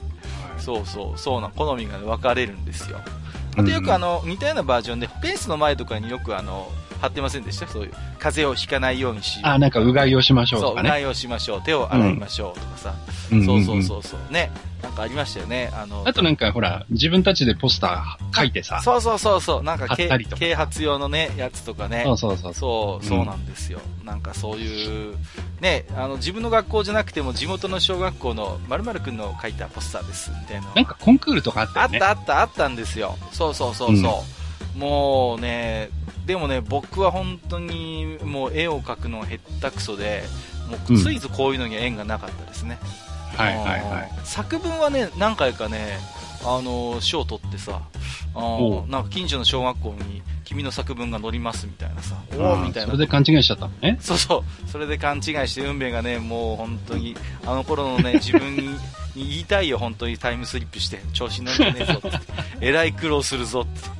なんとか食えてるけど、本当にギリギリだからなって言いたいですよ、本当に当時の自分。もう、まあ、あとね、すいません。はい、えっ、ー、とね、イベントごとの時によく使ってたので、あの、うん、お花紙っていうね、あの、お花紙？薄い紙なんですよ。あの、千代、はい、千代紙とも違うんですけど、薄いピンクとか黄色とか青の紙があって、これね、うん、あの、バラ作れるやつがあるの。その、何枚かこう重ねて。ああの、すんごい、なんかシャワシャワしたやつね。そうそう、シャワシャワした。そうそうそう。ものすごい薄くてシャワシャワした感じの紙。はいはいはいはいはい、はい、よくなんかあの、ね、そう、教室飾り付ける時とかに、それでお花、バラみたいにして、ポンポンポン。あれだよね、なんか、折っといて、真ん中糸で縛って。そうそうそうそうそう。ね、輪ゴムとか糸で縛って、反対側にグリンと返すと、うんうん、で、あとなんか適当にこう、少しこう、間をああの開けるようにすると、なんか花ができる。はいはい、あったあった。ね。これも学校でしか見ないなと思ってさ、うん。はいはいはい。そうなんですよ。これ妙にね、うまいやつがいたりなんかしてね、作るの、ね、そうそうそう。うん、バラうまいやついた。得意なやつがいるんだよね、これね。いるいる。そうそうそう。うん、で、ね、うん、まるまるくうまいから彼に任せようとか彼女に任せようみたいな感じでさ。はいはい。そう、はいはい、これうまいやつがいたしね。うん。あとはあれだよね、あの、ほら、スズランテープ使ってさ、ポンポンとか作んなかった？やるやるやるやる。あのー、あれですよ。あのー、体育応援用とかに応援用とかでね、そうそう、うん、作った作った。あの、あれでしょ？スズランテープをさ、束ねて、細かく裂いていくんだよね。そう、裂くの裂くの。そうそう細かく裂いてって、あの、チアリーディングの使うポンポンみたいにする。うんうんうん。やったわ。そう、クラスで作ってる時にさ、あ、俺裂くとこやる？とか言ってさ。そうそうそうそうそうそう。うん。ね。まあ、僕はよくあの黄色のポンポンとかねあの頭にかぶせて外人ごっことかやってましたけど。アフロとか言ってね。アフロとか言ってさ。はいはい、はい、そうそうそうそう。もう。バカですね本当に。大抵のねそういうよくわかるけどね。うん、もうそういうくだらない系の遊びはね大抵経験してるなという、うん、ティナ・ターナーとか言っちゃうんでしょ？そうそうそうそうそう、うん、あの、あとはねティモテごっことかってティモテあの？今の人ティモテってわかんないと思うな。わかんないですかね、あのー、やりませんでした？あのー、やったけどさ、あの、プールの授業の時にさ、あの、ゴムの入ってる、あのー、バスタオルって輪っかになるやつあったの知ってます？か、はいはいはい、はい、そう。あれ頭にかぶせて、こう、ティモテ、ティモテとか言って、あのこうティモテの CM をさ、リスナーさんがどれだけ知ってるかだけどね。最近、まあ、最近結構さ、年齢高いとは思うけど、うちのリスナーさん。ティモテ最近復活したの知ってます？あ、マジっすか？そう、CM もやってるんですよ。あの、昔ながら。あ、そうなの？そうそうそうそう。えー、知らないなそう、ティモテね、復活してるんです。あの、ノンシリコンシャンプーとして。えー、そうなんだ。俺、この前久々に CM で見て、あ、ティモテだとか思ってさ。やばい、またティモテリアンになっちゃう。ティモテリアン。いやー、だからね、そう、もうそういうのもなんか思い出しますけどもね。はいはいはい。はいはい、あとはまあそうですね、まあいろいろお話ししてきましたけども、はい。あとはね、これも本当ガチで学校でしか見ないなっていうの一つだけあるんですけど、はい、あのーはい、卒業式とかでもらう筒、丸筒。はいはい、黒いやつ。黒いやつ。あれさ、ね、あれさ、必ずマニ柄じゃないですか、あれ。必ずそれ以外って見たことないかもね。ない、必ずなんか独特のなんか偽、偽、もちろん偽物なんですけど、ワニ側風の筒に入ってません、あれ。そうそうそうそう。もう。絶対ね、ポンって鳴らすんだよ。そうそうそう。そう。絶対ね、ポンってなるから。あのー、あれですよ。スポッていい感じに抜けるんですよね。そうそうそう。そうあの、茶筒みたいな感じに、こう、気持ちよくポンっていくんで。ポンって抜けるんだよね。そうそう。まあ。でさ、あれだよね、それこそ卒業証書とか入れるやつだよね。そうそう、卒業証書が入れるやつですよ。うん。うんこれもね、大抵チャンバラになるっていう。あとはね、あの、卒業証書とかね、奥まで入れちゃってね、取れないとかさ。ああ、いるいる。いたいた。うん。そう。あの、こう、つまんでさ、引っ張れるところを残しとけばいいんだけど、そうそうそう。そこを残さないでさ、全部押し込んじゃうとさ、そうそうそう。えらい苦労する。取るの大変なんだよ。えらい苦労するんですよね、あの、もう。そうそうそうね、もう中の方まで指入れてさ、あ、そうそうみたいな感じでさ、そうそうなんこれねとか言ってさ、あの、僕、小学校の卒業式の時に、この、まあ、みんな丸つもらうじゃないですか。はい、で、一人、僕がね、あの、いたずらで、隣の子のこの筒をね、あの、チップスターと交換しておくっていう。チップスターにしておくっていうね。あの、そういういたずらをしましたけどね。そうそうそう。バカですね、ね本当に。で、みんなで、あの、記念、この筒を持って記念写真する、撮るのが定番なんですけど、はい、はい、そいつの、ね、あの、筒を俺隠してて、机の、あの、下、の、奥の方にしまい込んでて、そいつだけあの、チップスターで、あの、記念撮影を撮るっていう。すげえ、一生の点を残してる。そう、だからほんとね。まあ、同じ中学校に行ったんですけど、もう、うん、ずっと言われましたからね。ほんとお前のせいでよ、みたいな。俺だけチップスターなんだよ、みたいなさ。一生言われますよね、それはね。うん、あの、ずっと言われてます。あの、2年ぐらい前にも言われてるから、もう多分。絶対言われるよね。もうずっと、うん、もうネギ持たれてるんですよ。同じことされればいいんだよ。また自分のやつ、自分のやつでやってないっていうのがちょっとね、本当に、もう罪深いなという感じですけどもね。まあ、いろいろお話しましたけども、マスターの方でなんか、はいはい、あの、思い出深いなんか学校のなんかグッズなんかあります？そうですね。まあ、あの、この間のね、収録で、あの、まあ、次回予告をした時にちょっと言ったのは、はいはい。あの、授業で、まあ、先生方が使うあの、でっかい文具ね。ああ、デカ文具ありますね。そう。だから三角定規とか、あの長定規とか、分度器とか、コンパスとか。そうですよ。うん、えらいでかいのあったじゃないですか。でかい。あの、コンパスとかもさ、あの、鉛筆じゃなくてチョーク挟むようなやつでしょ、うん、そうそうそうそう。うん、うん、あったあった。あれね、そう、もう、しょっちゅう僕はあれはもう持ち出して、もう本当にコナンザグレートごっこですよ、あれを使って。はい、もう。でさ、あの、まあ、今はさ、便利な世の中でね、うん、まあ、ちょっとググったりするとすぐわかるんですけど、はいはいはい。一個一個が意外と高いのね。高い、そう。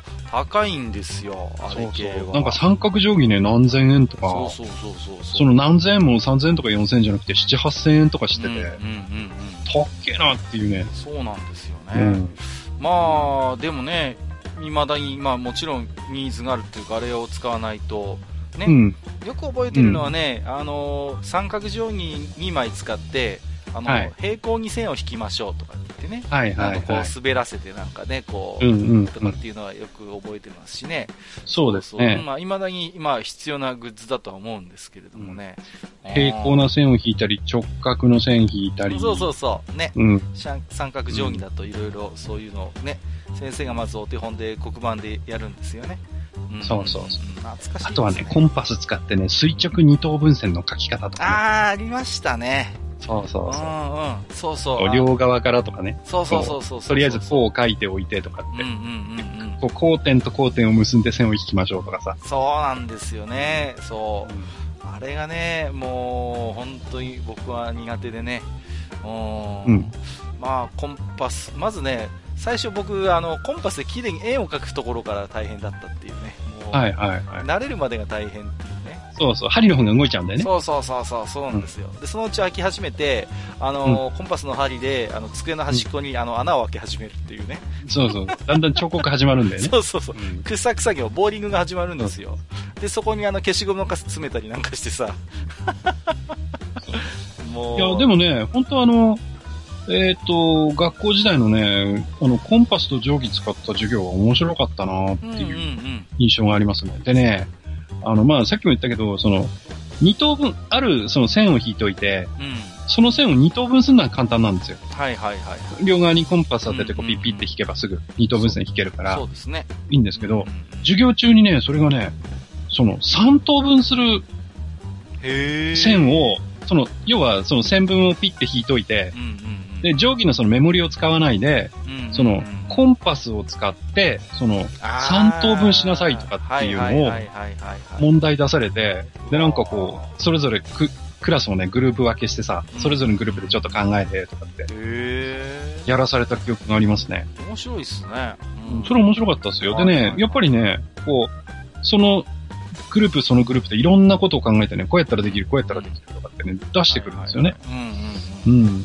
うん。面白かったですよ、そういうのね。コンパスって、案外奥が深いんですよね。深いです、深いです。ただ、円を描くためのツールじゃなくて、本当にそういう、数学のなん図形の理解を深めるときに、うん、本当によくできた、うん、あのー、ものだなと思いますよ、ね、そうそう、模様も描けるしね。そうそうそう、よくやりますよね。うん、なんか綺麗な模様を描きましょうとか。そう、花、花模様を描いてるとか、ね。そうそうそうそうそう。うん。だからね、なかなかコンパスって、うん、ああ見えて、あのー、多機能というか、いろいろ図形の理解を深める上では本当にとてもいいものだなって思いますけどね、あれは、ね、あの、定規にさ、こう、等間隔に穴開いててさ、はいはいはいはい。簡易コンパスに使える定規とかもあった、ね、あったあった。プラスチックのやつでしょ？そうそうそうそうもう片方でなんか支えるようにしてね、なんかこう。そうそうそう。ね。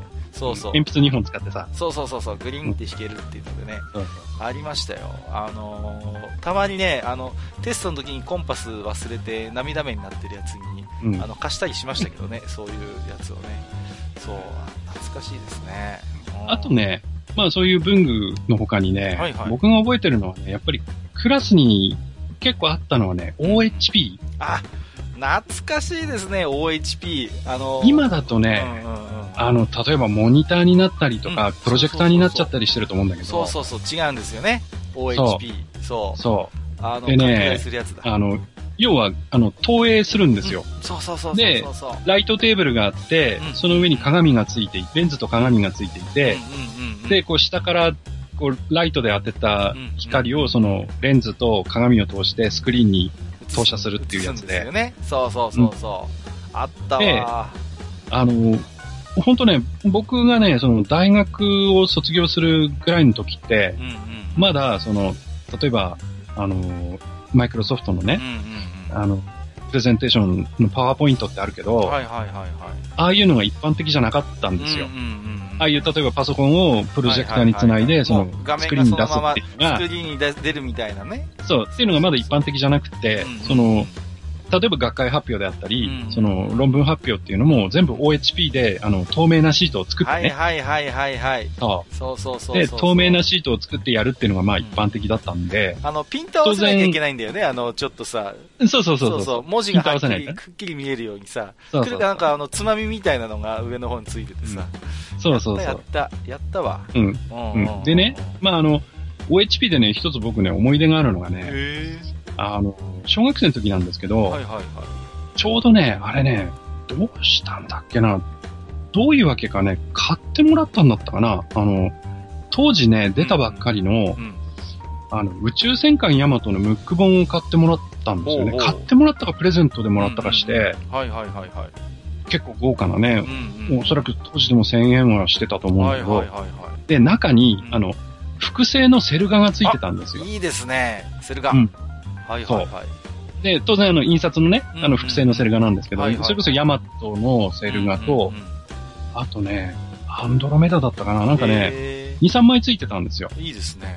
うん。で、それを、あの、うちの学校、学校そういうの持ってっても OK だったんで、あの、なんか持ってって、その、クラスのみんなに見せたりしてたんですよ。はいはいはいはい。で、ちょうど昼休みかな、うん、昼休みでご飯食べてる時かなんか、ご飯食べ終わった時ぐらいにそれを出してきて、うん、友達に見せてたら、はいはい、ほら、小学校とかって学校の先生って同じクラスであのご飯食べるじゃない、うんうんうん、給食をね、はいはいはい、食べるじゃない。で、先生にそれを見られて、いや見られてて全然問題はないんだけど、はいはいはい、おおずいぶん面白いもの持ってんなって言われて、ちょっと先生にも見せてって言われて、いいですよって見せたら、そのセル画があるのに先生気づいて、はいはいはいはい。お、すごいね、セル画ついてんじゃんとかっつって、そしたら何を思ったか、その先生が、その OHP とスクリーンの準備を始めて、おで、いいでで、みんなっつって、ね、その、あの、その、ちょうどこんなのを持ってきた子がいるから、みんなでじゃあ、ヤマトの歌でも歌おうか、みたいなことを 言い出して。いい先生だ。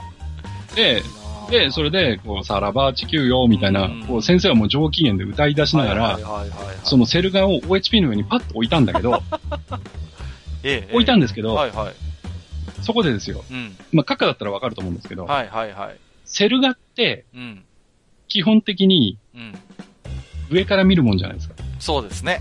うんうんうん、はい。だけど、OHP って、裏から光を当てて、そうですね。投影するものじゃないですか。そうですね。はいはいはいはい。だから、うんうん先生が意気揚々と歌を歌いながら、その、セル画をバーンと OHP の上にかざしたんですけど。読めましたよ。はいはいはい。影絵なんですよね。うん、そうそうそうそうそう。だから細かいとこが一切わからないっていうね。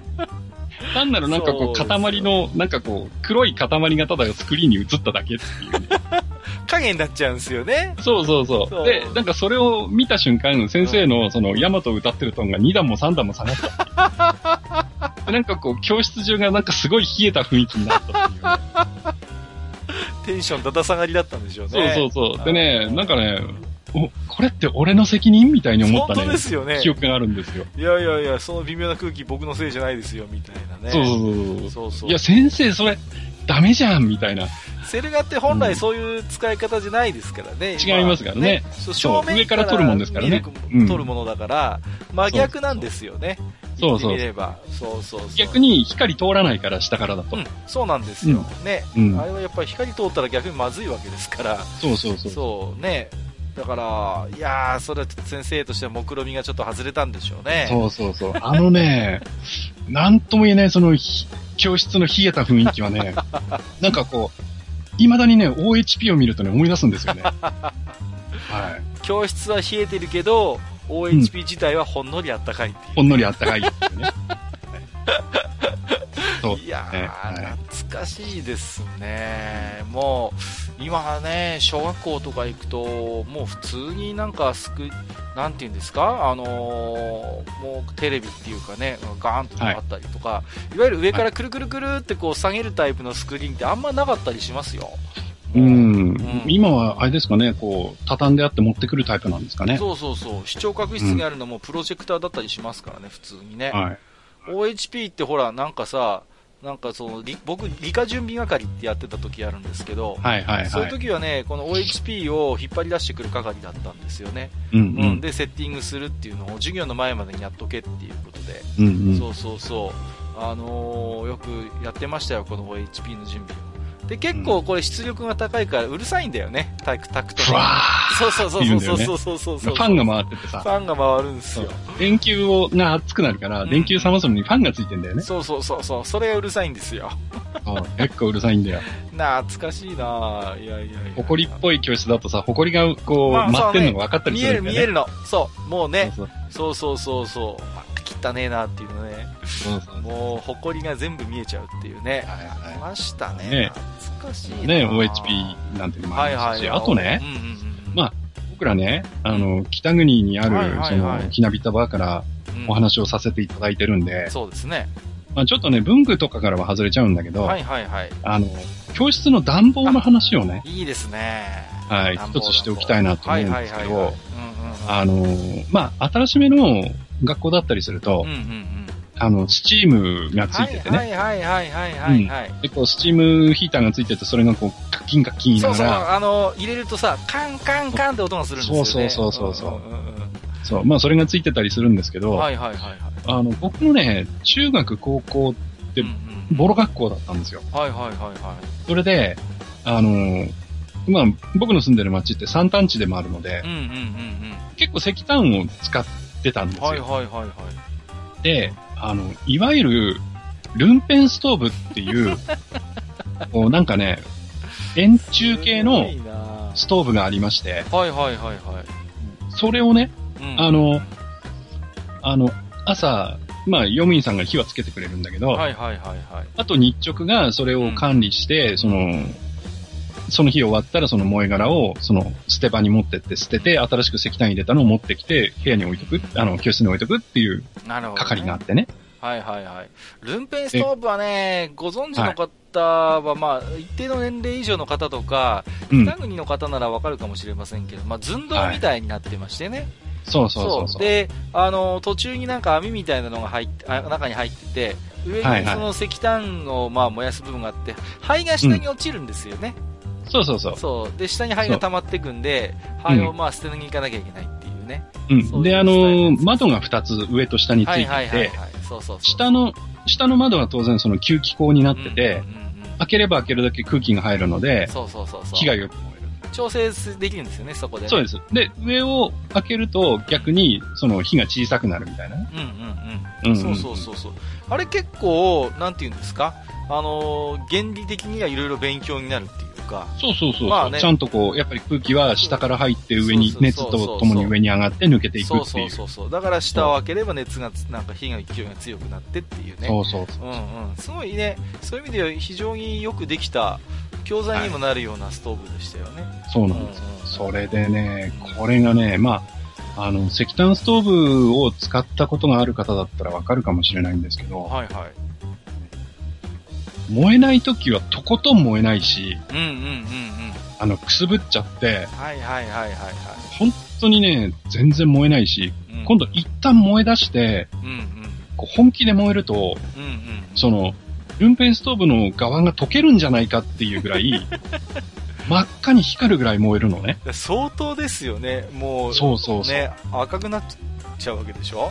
そうなんです。うんうんうんうん、でね、あのー、そのね、なんていうか、豪快な、ほんと豪快な暖房で、うんうんうん。うん。わかるわかる。僕もなんか使ってた、学校じゃなくてやっぱりね、あのー、駅の待合室にこれがあってさ、うんうんうん、もうね、で、全然寒い時はもう全然ダメなんだけど、はい、あの、こいつが本気を出すと、もう汗かくぐらい熱くなるっていうね、うん、そうそうその場が。でね、その、くすぶってる時に、うんうんうん、こう、要は中で不完全燃焼みたいになってるんですよ。でね、なんかね、爆発したりするのね、ボーンって。音するんだよね。そう。ボーンって音がして爆発したとともに、ぐわーって燃え出したりするのね。そうそうそうそうそう。それがきっかけにね、空気がガッと入ってきて。入って、そうそう。空気が抜けて。そうそうそうそう。なんか通り道ができるのがよくわかんないんですけど、うんうんそれでね、めちゃくちゃ燃えたりとか。で、あんまり燃やしちゃうと、その午後まで持たないとかね。そう、ペース配分、ね、午後の、そうそうそう、午後の授業寒いぞ、おい、みたいなね。そうそうそう、うん、結構ね、これ気使うんですよね、その辺。そう。で、あとね、その、まあ、中の石炭をちょっとこう、いじったりしなきゃいけないんで、その必ずストーブの横に、僕らその方言でデレッキーとかって言うんですけど、なんかうちの方でもそんな言い方ですよ。はい。あの、ヒカキ棒っていう、こう先っぽが曲がった、鍵状になってる、棒が、そう、鍵状になった棒を置いてあったんですよ。うんうんうんうん、でね、絶対それを、そのガンガン燃えてる火の中にわざと突っ込んで、真っ赤にして、そうそうそうそう出してきて、金槌で叩くやつがいるのね。刀鍛冶だ。そうそうそう、刀鍛冶ごっこ。やったわ。そうね。やるやる。そう。で、ほら、大体、こういうストーブって上にその蒸発皿が乗っかってて、その湯気、そうそうお湯をね、沸かしてて、その。定番なんですよ。上にね、金だらに乗っけるんですよね。そうそうそうそう。で、まあ、部屋を加湿するんだけど、で、ちょうど上に水があるもんだから、そうそうそう。その叩いといて、上にジューとかやったりするそうそうそう。やったわ。もうね、ほんと懐かしいわ。で、まあ、僕のところね、がまあ、ルンペンストーブじゃないですけど、やっぱね、ダルマストーブは使ってたんですよね。うん、ダルマストーブだったんですよ。でさ、うん、やっぱりほら、もうダルマストーブ自体がもう発熱するわけだから、よく先生がなんかこう、床にね、バミリするんですよね、うん、ビニールテープとかでさ、ここから中入っちゃだめですよ、みたいな。ね、危ないですよ、ところが僕なんかほら、もうなんかさ、やんちゃだったから、よくさ、ふざけてばなんかこう遊んでたりするとよくだるまストーブぶつかるんですよ。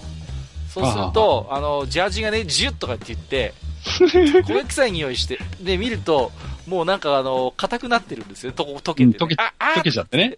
プラスチックみたいになってね。そうそうそう、う。ん、やっちまったみたいな感じでさ、それであの先生には怒られるわ。家に帰って親にも怒られるわみたいな感じで、ね、はいはいはいもう散々な目にあったこともありますもう僕らの方はね、もうそれだけ燃えるんで、もうあの、鉄製の柵がありました。ああ、もうね、ダルマストーブ以上にやっぱり熱くなりますからね。でね、こう、朝ね、学校来て寒いじゃないですか。はいはい、はい、寒いとこ登校してきて、で、こう、ストーブに当たってるじゃないですか。はいはいはい。そうすると、その、学生ズボンを後ろからキュッて引っ張るやつとかいて、わかります？はいはい、はい、キュッと引っ張ると、その、前の温まってるところが肌に密着するんでめっちゃ熱いの。そうそうそう、味ってなるんですよね。うん、そうそうそう。そういうことやるやつだから、ね。わかるかなあのね、要はその、ズボンの前の部分の布がすごい厚くなってて、ちょっと間が空いて、まあ、膝があるわけじゃないですか。そうそうそこね、後ろからキュッと引っ張って密着させるんですよ、ね。引っ張るんだよね。そうそうそう。あちゃあちゃあちゃって。熱いんだよ。そうそうそうそう、あったわ。俺はね、北国あるあるなんですよね。これはね、北国の人じゃないとちょっとわからないかもしれない。ちょっとね、なんか南国の方にはね、ちょっと分かっていただけないかもしれない。そうなんですけど、まあ、そういうね、あの、ダルマストーブ、ルンペンストーブっていうのが、まあ、本当に定番だったな。はい。まあ、スチームはね、結構使ってるところはあったと思いますけどもね、これはね。はい、そうそうそうそう。はい、ね、本当に。朝早、たまにね、なんか学級当番とかで早起きしていかなきゃいけない時とかだと、うん、もう全校ね、校舎中から聞こえるんですよ。カンカンカンカンって。たまにちょっと引くぐらいの音したりなんかしてね、ガーンとかつって。そうそうガキン、ガキン、ガキン、ガキンって音がして、そうそうそうおいおいおい、大丈夫かみたいなこともあったりして、うん、そうなんですよね。えー、ということでね、いろいろと懐かしいお話も今日させていただきましたけれども、はい、えーと、このテーマでですね、置き手紙も何本かいただいておりますので、うん、そうですか、えはいはい、こちらの方をご紹介していきたいと思いますんで、じゃあ、はいはい、こちら私の方でね、読んでいきたいと思いますので、はい、お願いします。よろしくお願いします。えーと、はい、まずは、みたらし団子虫さんからいただいてますよ。ありがとうございます。はい、ありがとうございます。えー、いつも拙いツイッターコメントを拾っていただいてありがとうございます。メールでは、はじめまして、みたらし団ダンゴムシです。今回学校でしか見かけなかった懐かしのグッズということでちょっとずれるかもしれませんが職業柄ちょっとお付き合いのある設備ウォータークーラーについて少しだけ語らせていただきたくメールさせていただきました、えー、かつては役場や郵便局でも見かけたかもしれませんが今は飲料の自販機に置き換わり結果的に現在の生息域が学校のみになりつつある床からぬぼっとつったつ冷水を吹き上げるあれです。ね、あの、あれですよね、多分あの、下のところにこう踏み台みたいなのがそこをぐっと押すと前あの上の方からちょろちょろちょろって水が出る。あれのことだと思うんですけど、はい、えー、学生に安全な水分を提供するために未だに設置されているのですがやんちゃな学校ではポコポコに蹴られたりグラウンドの 運動部のために屋外に設置された挙句に砂ぼこりにさらされ真昼の日光に焼かれひっそりと遺跡のように死んでいる。そんな光景をかつての学生時代の記憶の片隅にあったりするのではないでしょうか、えーはい、そんなになってまで学校で踏ん張っていてもスイーツ検査でいつも目の敵にされる彼ウォータークーラー君に哀愁を感じてしまうのです、えー、ご存知かどうか知りませんが外側のカバーを外してみると案外簡素な中身です。購入しようと思えば10万円程度します。高いんだよねこういう学校系のやつって、ね、えー、ベルマーク運動をしている小学校ならそれで購入することもできるでしょう、えー、足元のフットペダルまたは上部のボタンで動作し優雅な放物線を描いて冷水を噴き出す彼。彼は人気者ゆえその稼働回数の多さのため23年でどこかくたびれます。ボタンの効きが悪い、ペダルが壊れている水の吹き上げが弱い。誰だよガムカンダの捨てたやつ。他に落書きやへこみなど五体満足でいられないようです。しかし彼はそこから何とか修理の手を入れながらも粘り強く10年20年と己の職責を全うしてくれるのです。小学校なら丸6年中高でも3年。ほとんど同じ機種と付き合っていたことだろうと思います。もしかしたらあなたの卒業とともに彼も引退が決まっていて卒業記念品としてあなたがいなくなったら学者に新しい担い手が赴任したかもしれません。まあ、うん、また23年ですぐどっかにガタは来るのですが。あと、あまり知られていないことに彼は24時間でタンクの水を交換するようにタイマーで設定されていて10分ほど勝手に水が出ます。えー、気の利かない学校では日中にそれが行われかつてはそれを知らない若い教師が壊れたとしどろもどろで 説明に来る光景がありました。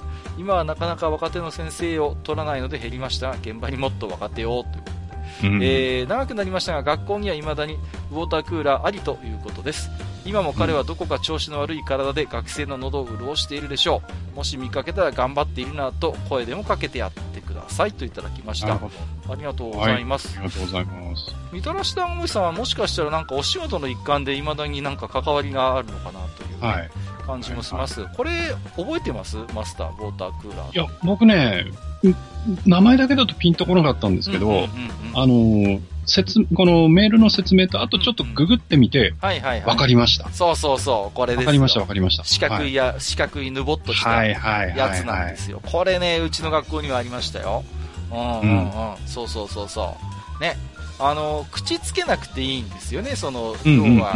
ね、ほら、たまに公園とかにもね、真上に出るやつありますけど、はい、だからまあね、そういうのでこう、喉の渇きを癒せるっていうのでね、まあ、うん、本当に、なかなかね、今見かけなくなりましたけれどもね、うんうんうん、懐かしいですね。うん。うちのところのやつもね、ボコボコになってましたね。もう。大体さ、子供が使うからさ、乱暴に扱うんですよね。はいはい、フットペダルもなんかさ、ギャッとこう押しちゃうしさ、うん、そうそうそうそう。あるいは上のところになんか押すボタンのある形式のやつもね、ありましたね、確かにね。うん、そうそうそう。懐かしいですね、これね。我々の学校はね、うんうん、あの、ほら、蛇口がこう上にも下にもぐるぐる回るやつだああ、だったらもう話が早いですね。はい。だからもう、ね、普通に水道から、水道っていうかその、うんうん、ね、水飲み場があったので、はいはいはいはい、それで、っていうことが多かったかな。あのね、ウォータークーラーってあんまね、勢いないんですよ。うん、だから、あのー、あれなんですよね、あの、本当に運動して水をめっちゃ飲みたいって時は、ウォータークーラー君はちょっと残念ながら、うん、ちょっと残念ながら、あの、力不足。やっぱり思いっきりごくごく飲みたいから、普通に蛇口をギャッとやっぱや,、やりましたよね。うん、はい、上向きにしてね。そういう意味でもちょっとかわいそうなところがあったなっていうね。こっちだと屋外設置はありえないでしょうね。うん、うん。こっちの方ないです。うん、あのーうん、絶対に、あの、染みるので、あの、凍るので、そうそう。凍っちゃうからね。ぶっ壊れますから。うん、うん、うん。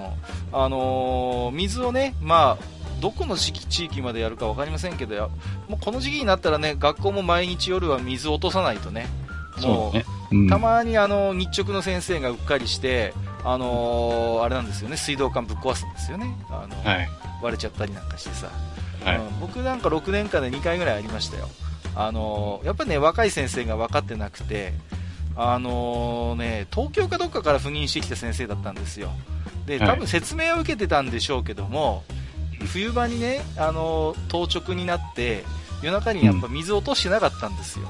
元栓閉めてなかったの。そうそうそうそう。だから、朝行って、あの、水が出ない出ないっていう大騒ぎになって、うんうん、そしたら完全にやっぱり凍ってたんで、はい、そうそうそうそういうことがやっぱありますよね。うんうんうん。いや、あのー、ね、ウォータークーラー、懐かしいですね。なんか、うん、うん、ぜひちょっと、また見かけたらね、使ってみたいななんて思いますけどもね。はい。そうですね。えーと、はい、みたらし団子さん、ありがとうございました。はい、ありがとうございました。えっ、ー、と、レリックさんいただいてますよ。いつもありがとうございます。えー、雪かきの季節になりましたね。カッカさんと埴輪さんは全身筋肉痛にはなっていませんか？えー、暗黒要塞ことレリックスです。えー、学校にあるものとしての、えー、私が思い出したのは黒板消し掃除機クリーナーです。出ました。はいはいはい。黒板消しのチョークカスを吸い取るだけの機械ですよ。うんうんうん、昔は黒板の文字を板書したものですが最近の学校は黒板の代わりにホワイトボードを使ったりプロジェクターを使った授業があったりと黒板や黒板消しの出番は減りつつあるようですね。板書って言葉懐かしくないですか、うん、えー、あとは百葉箱かな、私の通っていた学校の百葉箱は誰も管理しないからうっそうとした草むらの中にあり箱は鳥の巣になっていたなということでありがとうございます黒板消しクリーナーねありましたね、うんこれ日直の仕事なんですよね。あの、そうそうそう。そうね、あの、ちゃんと綺麗にしなさいあれもさ、でもなんか吸い込みがいまいち良くなかったりしてさ。そうそうそうだから僕はね、もういつも廊下で、廊下じゃない、あの、窓からパンパンやってましたけど、パンパンね。そうそうそう。そうそううん、でもさ、なんかそれはダメだからクリーナーを使いなさいとかって言われてさ、えー、でも全然吸い込まないんすよとかって言って、あのー、僕はね、あんまクリーナー使わなかったんですけどもね。うん、そうそうそう。まあね、あのー、昔は本当に黒板ぐらいしかね、そういうね、ものがなかったんですけど、今はね、割とホワイトボードを使ってるところとか、うん、はい、なんかね、徐々に黒板がなんか昔ほどあれじゃなくなってきたっていうね、ところやっぱり聞,、聞きますけどもね。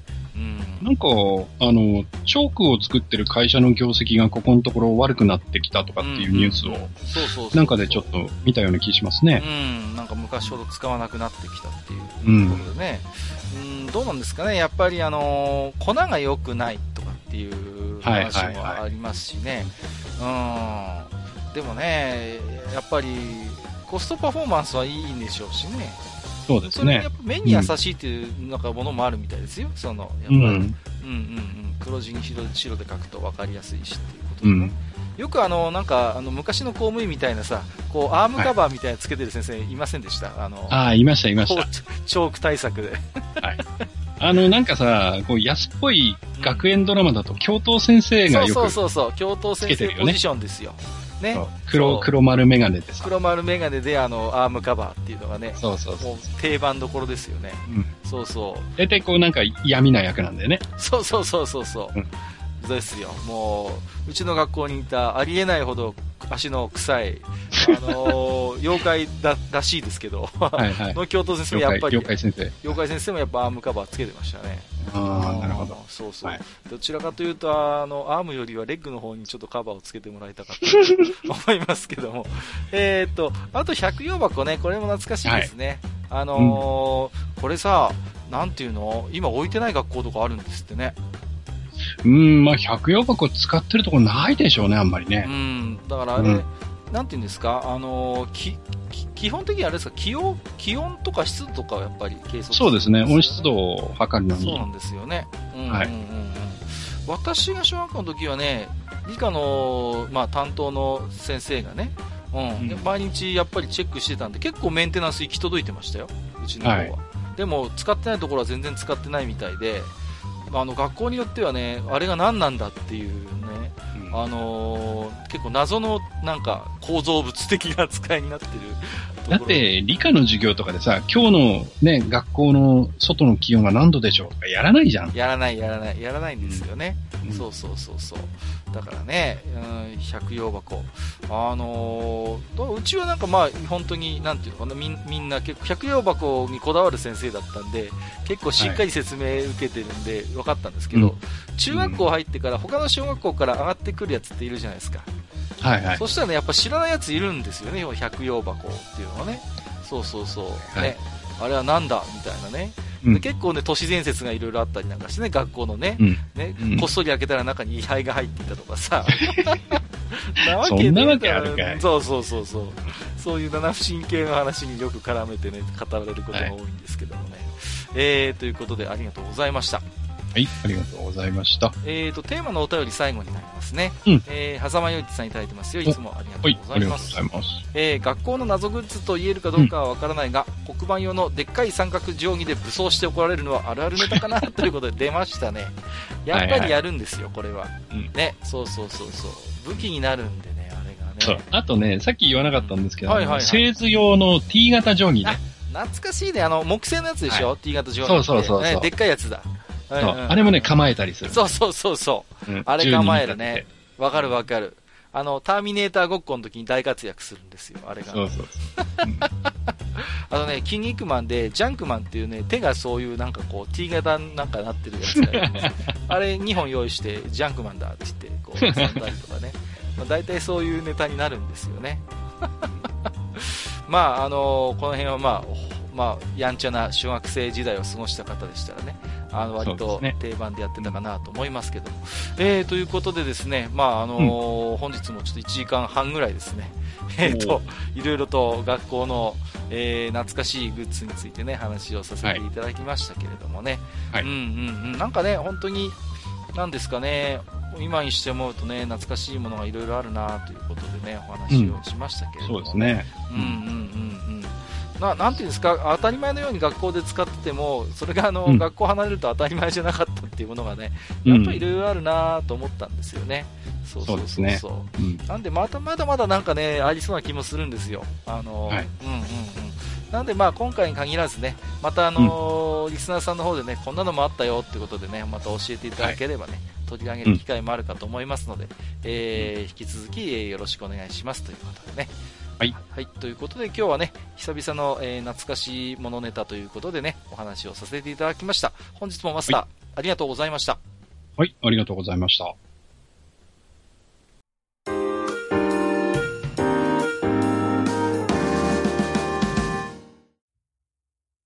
それではね、えー、っと、はい、まあ、今回もですね、えー、また、えー、テーマ以外でもね、えー、と、愚者の宮殿宛てにですね、えー、いっぱい置き手紙をいただいておりますので、えー、はい、こちらの方をですね、ご紹介していきたいと思うんですけれども、うん、えーはいはい、まずはじゃあ Gmail の方ね、マスターから、うん、あのー、読んでいただいてもよろしいでしょうかね。はい、わかりました。お願いします。じゃあね、あの、Gmail ご紹介していきたいと思います。はい。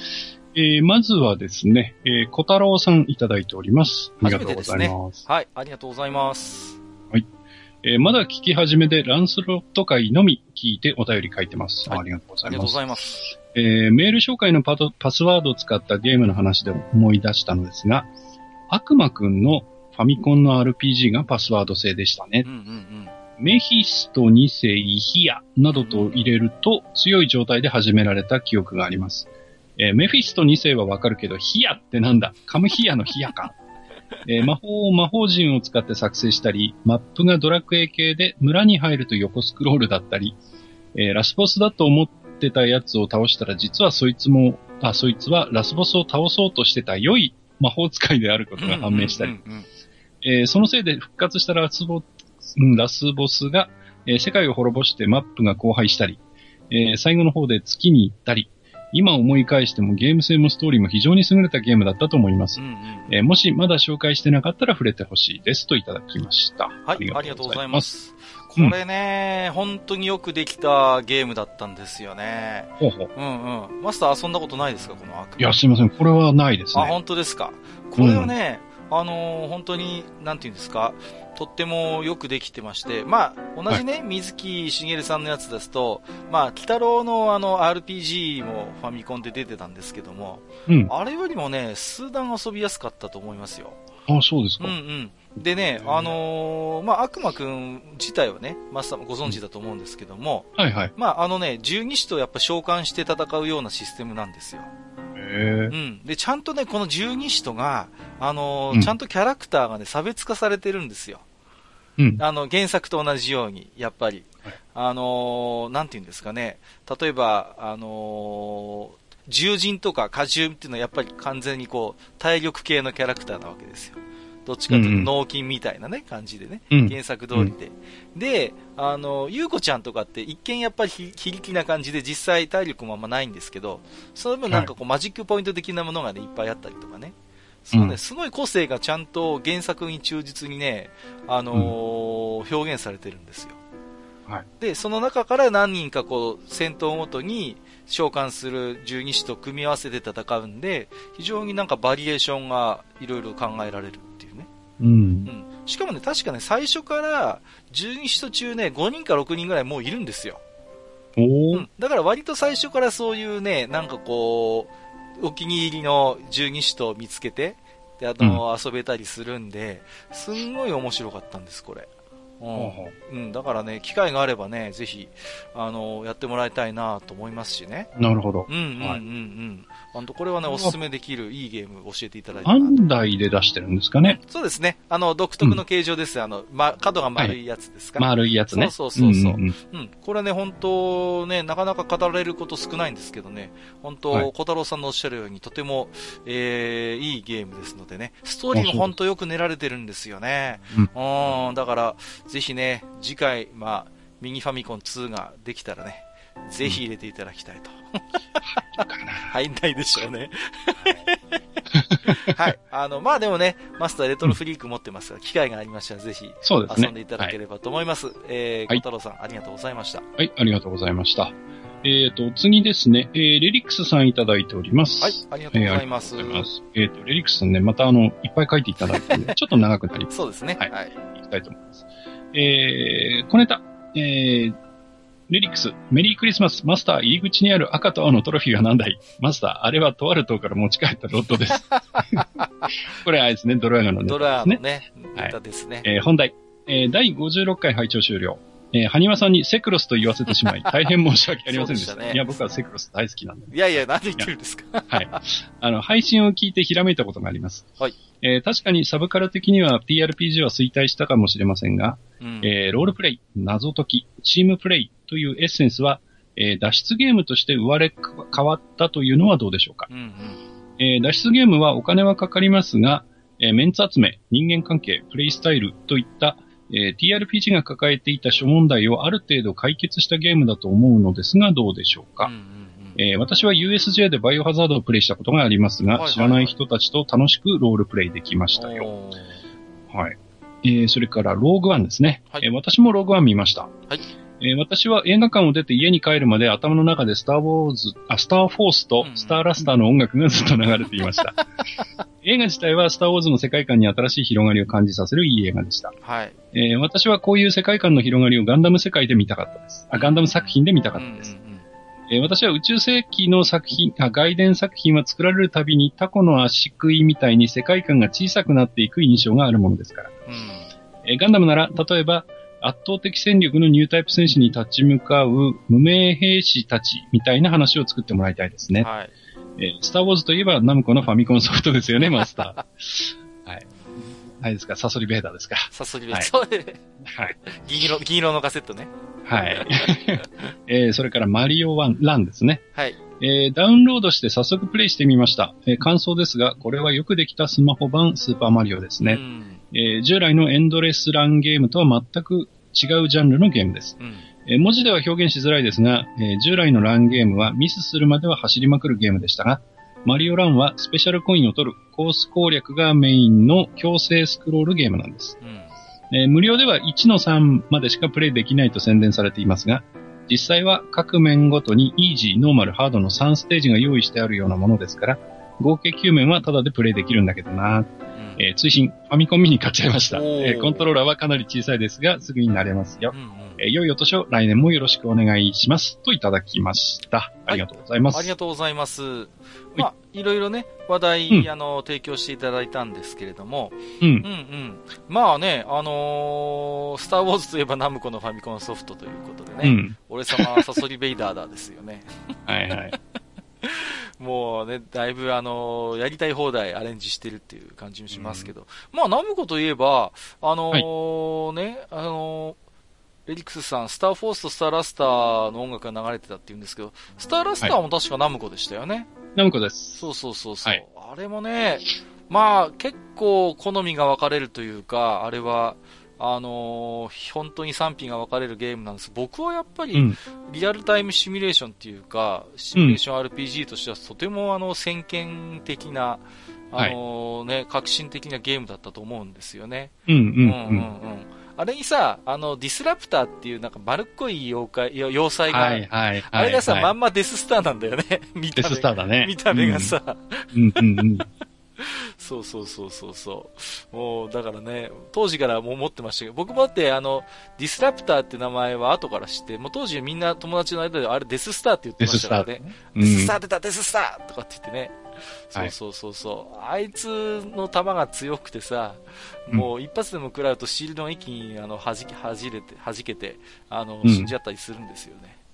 はい。うん、懐かしいなと思いましたけどもね。そうですね。まあ、スターラスター自体は、あの、これはまあ僕の憶測でしかないんですけど、うん、えっ、ー、と、8ビットマイコン時代に、スタートレックっていうゲームがあってね。うん、はいはいはいはい。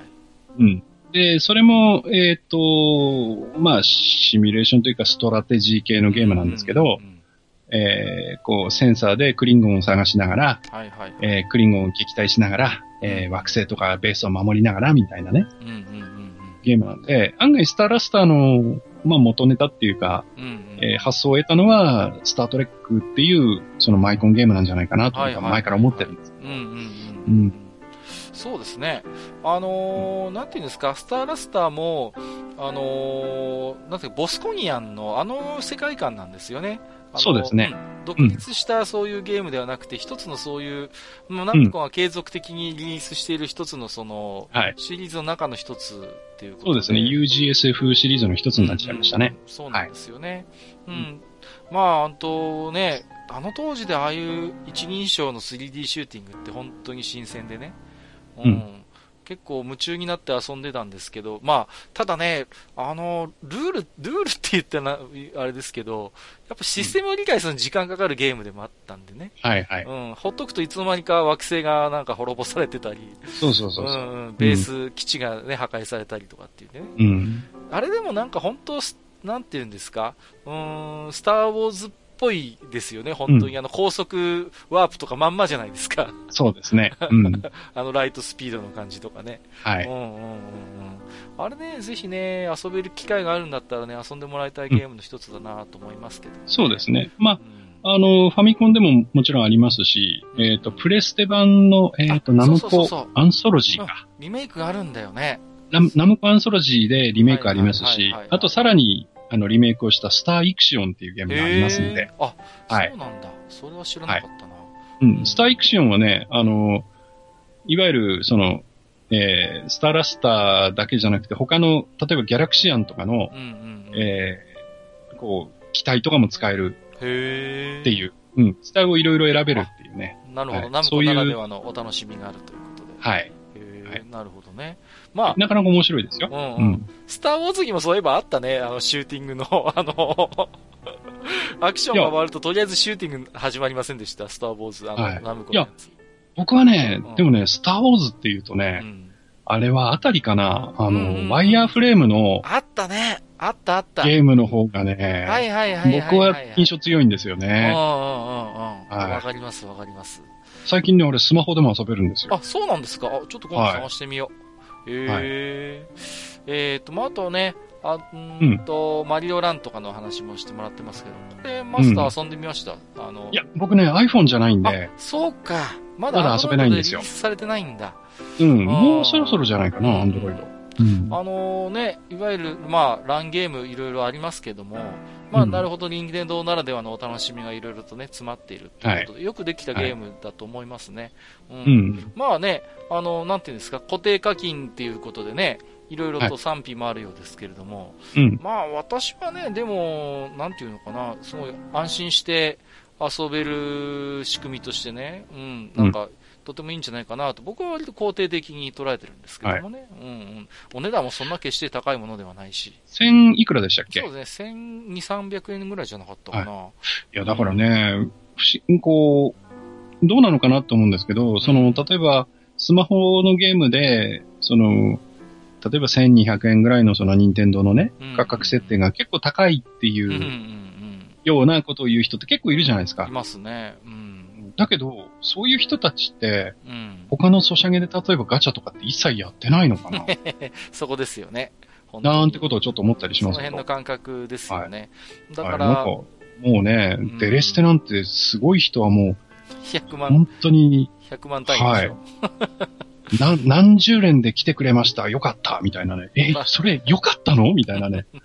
うん、ありますからね。いやいやいや、はい、本当にそうですよ。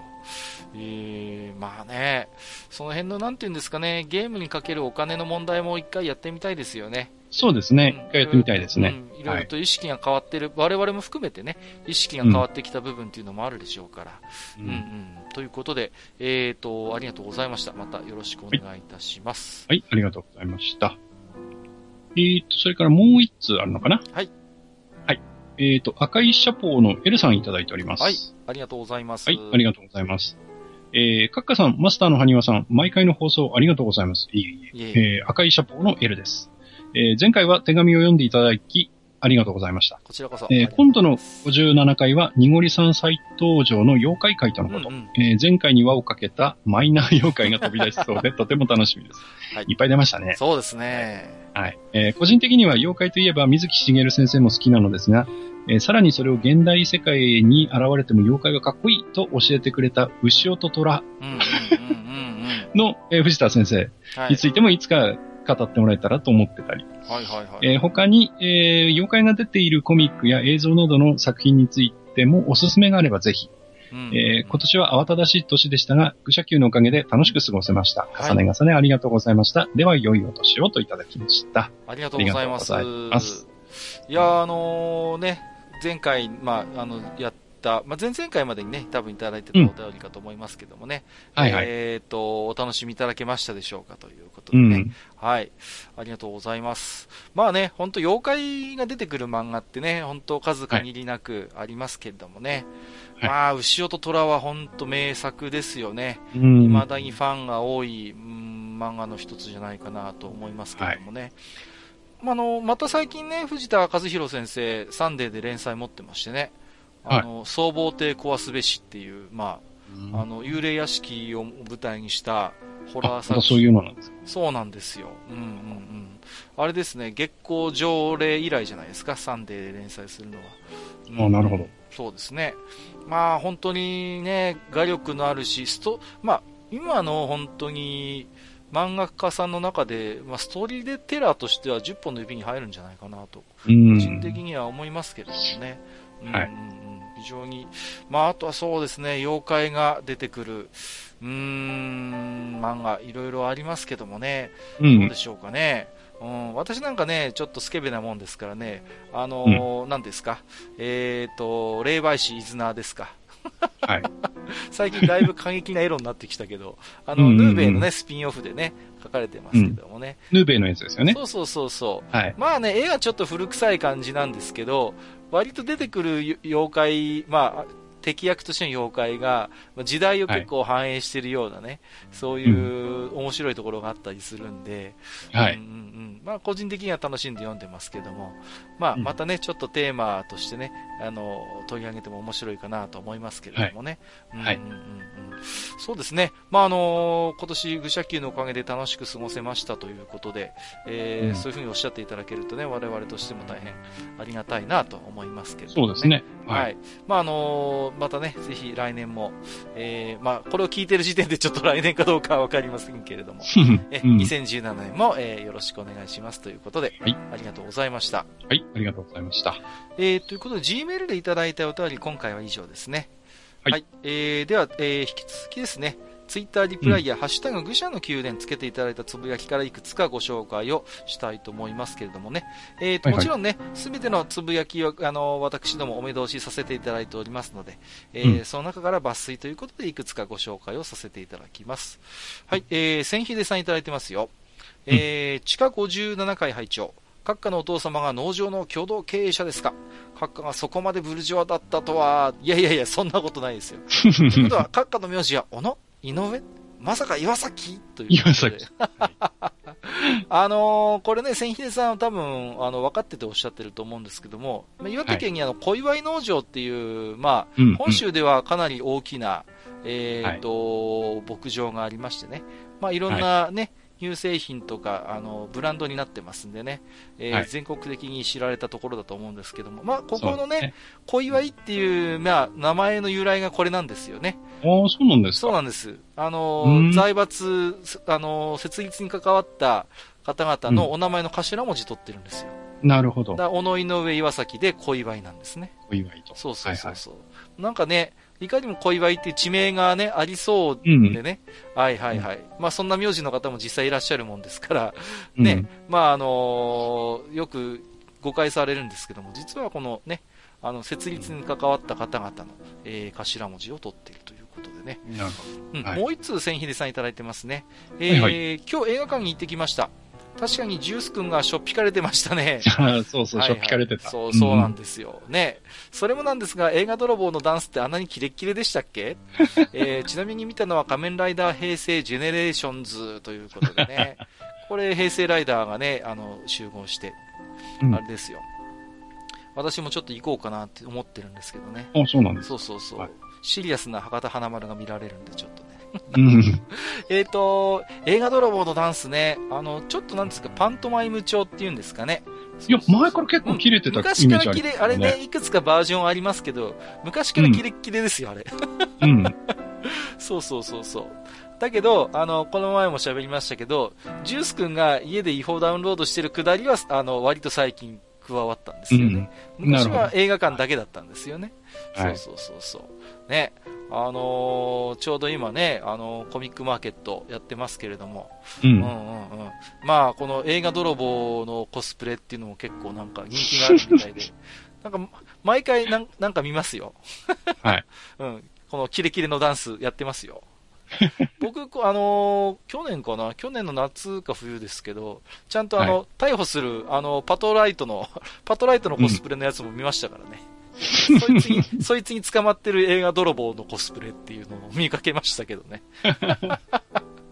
えー、ということで、千秀さん、ありがとうございました。はい、ありがとうございました。えーと、殿さんいただいてますよ。ありがとうございます。えー、一言、懐かしの F1 回をぜひ、まあ、聞かせてください。独り言ですので、ということで。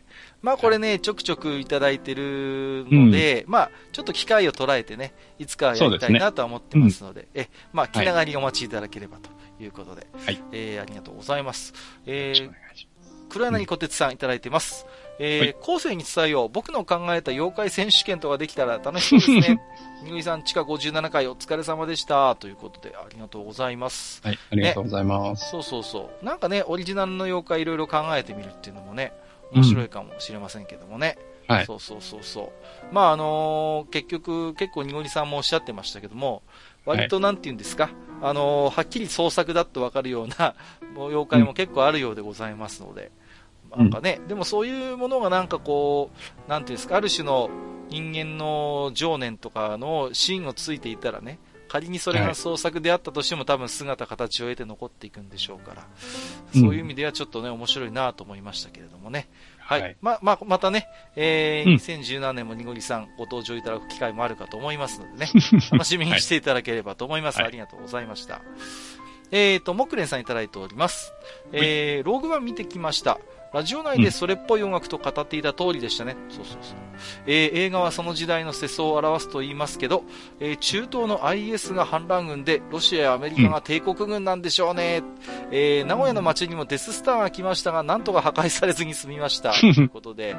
まあね、はい、どうですかね。僕、逆じゃないかなっていう気もするんですよね。そうですね。うん、アメリカの映画なんでね、自分たちが IS ってことはないと思う。そうなんです、そうなんです。ね。うん、割とその辺、なんていうんですか、あのー、ハリウッド映画みたいなも単純と言ったらあれなんですけれども、うん、まあね、反乱軍がいわば主人公側ですからね。まあ、アメリカの映画で主人公側を愛すみたいに多分解釈することっていうのはあまりないのかなという気がしますけれどもね。うん、まあ、その辺は受け取り方次第ですからあれですけども。うん、まあ、ただね、あの、冷戦時代の、あのー、アメリカの映画って、まあ、本当によく仮想敵国でソビエトが出てきたなっていうのはよく覚えてるんですよ。007しかり。そうそうそうね。ね。ファイアフォックスなんて映画もありましたけど。本当そうなんですよ。だから、アメリカの映画界に随分ソビエト連邦は貢献したんじゃないかなと思いますよ。まあ、その前はね、ドイツだったからね。そうそうそうそう。ね。うん、だから、大体あの頃の映画で、そういうドンパチ系だと、裏の方で操ってるのはそっちの方のね。うん。そうだね。そうそうそうそう。うん、数軸国側が大体暗躍してるみたいな、本当もうお決まりのパターンでしたからね。そうよ。まあね、どうですか？アメリカもね、あのー、トランプさんが、まあ本当に大統領になってね、結構いろん、うん、なんて言うんですかね、まあトランプさんはでもロシアと結構仲良しでね、なんかあのー、ロシアの映画にゲスト出演したりとかね、結構、いろんな関わりもあるそうですけれどもね、うん、どうなるんでしょうか。まあ、いろんなところに口を出す人だから、エンターテインメントにも何か一定の影響があるのかどうか、その辺はちょっとね、私も個人的に興味のあるところですけれどもね。えー、ということで、モックレンさん、ありがとうございました。はい、ありがとうございました。はい、えーと、KIM さんいただいております。ありがとうございます。はい、子供の時に一番怖かった妖怪が海坊主。えー、匿名リサーチ 2000X で放送されてた三角派がまさに海坊主の話として伝わったんだと自己解釈し現実的に海坊主の怖さを理解できて落ち着いた記録があります、えー、海に近い県にいるからなのか海に水に関する妖怪は気になってました。ということでね画像付きいただいてましたけれどもね。まあやっぱりねこの海のそういうねいろんなまあ事象といいますかね現象というか、うんうんうん、その辺をやっぱり妖怪と結びつけてっていうのは、まあ、あのとてもなんか実感を持って理解できるっていうのかな。うん、うん、そうですね。うん。三角波って僕も見たことあるけど、本当なんか、なんて普通のやっぱり波じゃないんですよね。あの、うん、まさに知らない人が見たら本当妖怪の仕業に見えるような、やっぱりそういう本当に塊としてね、水が襲いかかってくるっていう感覚は、うん、まあ、まさに海坊主のそれだなという気もするんですよね。しかもね、まあ、海とか湖とかの波って、結構、その、急変することがあるんで。そうそうそうそう。うん。うん。やっぱそういう時にね、ね、うんうん。、何か、妖怪とかそういう風な、人知の及ばざるところの力がっていうのはなんかとても自然な気がしますけれどもね。そうですね。はい。はい、ね、最初にあの、つぶやき見たときにシティハンターの方かなと思いましたけど、ね、違いましたね。はい。はい、えー、ありがとうございました。はい、ありがとうございます。えっ、ー、と、またデータンさんがね、名前変わったんですよ。うん。テイチッチさん。はい。どんどん変わっていきます。いただいております。はい、ありがとうございます。はい、えっ、ー、と、僕が赤なめを愛な名前といった回答に、みごりさんのような回答がもしあったのなら、それは安易ではないと思うが、不潔さに教訓として付けた名前などの解釈なら、やはりネーミングセンスはないと思う。だけど、そのネーミングセンスが妖怪の妖怪たるゆえんではないだろうか。で、えー、なるほど続けて、えー、うん、とかく知識の豊富な人を深い人と解釈するが、自分の感性だけで感じるとするなら、それは言葉や文章では表せないことが多いのではと言いつつ、やはり表現できなければ何の深みも表せられない。喋らないハニガさんと同じ気持ちです。ということで。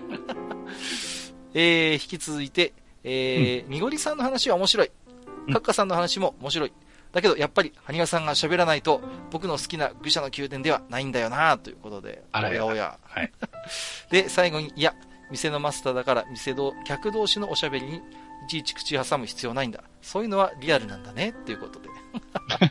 いただいてますけども。まあ、テイチッチさんとしては、やっぱりマスターが喋らないと、ダメだと、寂しいよということで、はい、ね、やっぱいらっしゃるんですよ、そういう方が。うん、ね。ですから、あの、ぜひとも、ゲスト会でももっともっと絡んでいただければなと。まあ、まあ、その辺はね、ケースバイケースなんで。はい。はい、まあ、私が悪いんですよね。僕がね、喋りすぎちゃうからね。本当その辺は私も反省するところなんですけれどもね。もう少しバランスよくやりたいと思います。まあでもね、そうは言いながらね、単純にサボりたいっていう、そういう話もあるっていうね。はい、そうですね。はい、もうね、本当ね、ちょっとこう、気を許すとね、すぐサボろうサボろうっていう方に行く人なんで、はい、引き続きちょっとね、あの、テイティッチさんも、あのなんとか、羽生さんをこうやって焚きつ、継続的に焚きつけていただければと思いますけれども、うん、よろしくお願いします。はい。えー、っと、ありがとうございます。米子さん、急に明け方の何言っても面白くなるテンションに持っていかれる妖怪界最高です。マスター起きてということでいただいております。ありがとうございます。起きてますよ。はい、大丈夫です。そうそうそうそう。まあね、あのー、本当に妖怪話っていうのはね、もう尽きないというかね、面白くてね、うん、私も個人的にもとてもね、楽しみにしてたんですけれどもね、はい、まあ、あのー、ぜひともですね、ちょっと、うん、あの、まあね、にごりさん自身はね、もう、だいぶネタが、なんてことをおっしゃってましたけどもね、うん、まあ、妖怪に限らずね、またにごりさん呼んでね、楽しいお話ができればなと思ってますんでね、よろしくお願いします。はい、ということで、ありがとうございました。はい、ありがとうございました。えー、本日最後のお便りになりますね。えー、はいはい、ネコットニャンヤンゴさんいただいております。ありがとうございます。はい、えー、TRPG 会拝聴しました。なるほど、僕はおそらく第4世代ですね。今でも2ヶ月に1回ほどのペースでクトゥルフとダンジョンズドラゴンズどちらかをやっています。えー、なんだかんだそのメンツで4、5年やってますが、まあ、それでも脳筋野郎、かっこ、迷惑プレイヤーは未だにいるもんですね。まあ、それはさておき、僕個人の感想としては、TRPG はルールの煩雑なボードゲームという印象を受けます。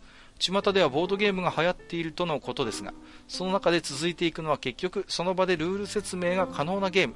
えー、有名どころで言えばゴキブリポーカー、キャットチョコレートであり、仲のいいわけではない友達や初対面の人と加担はできないですよね。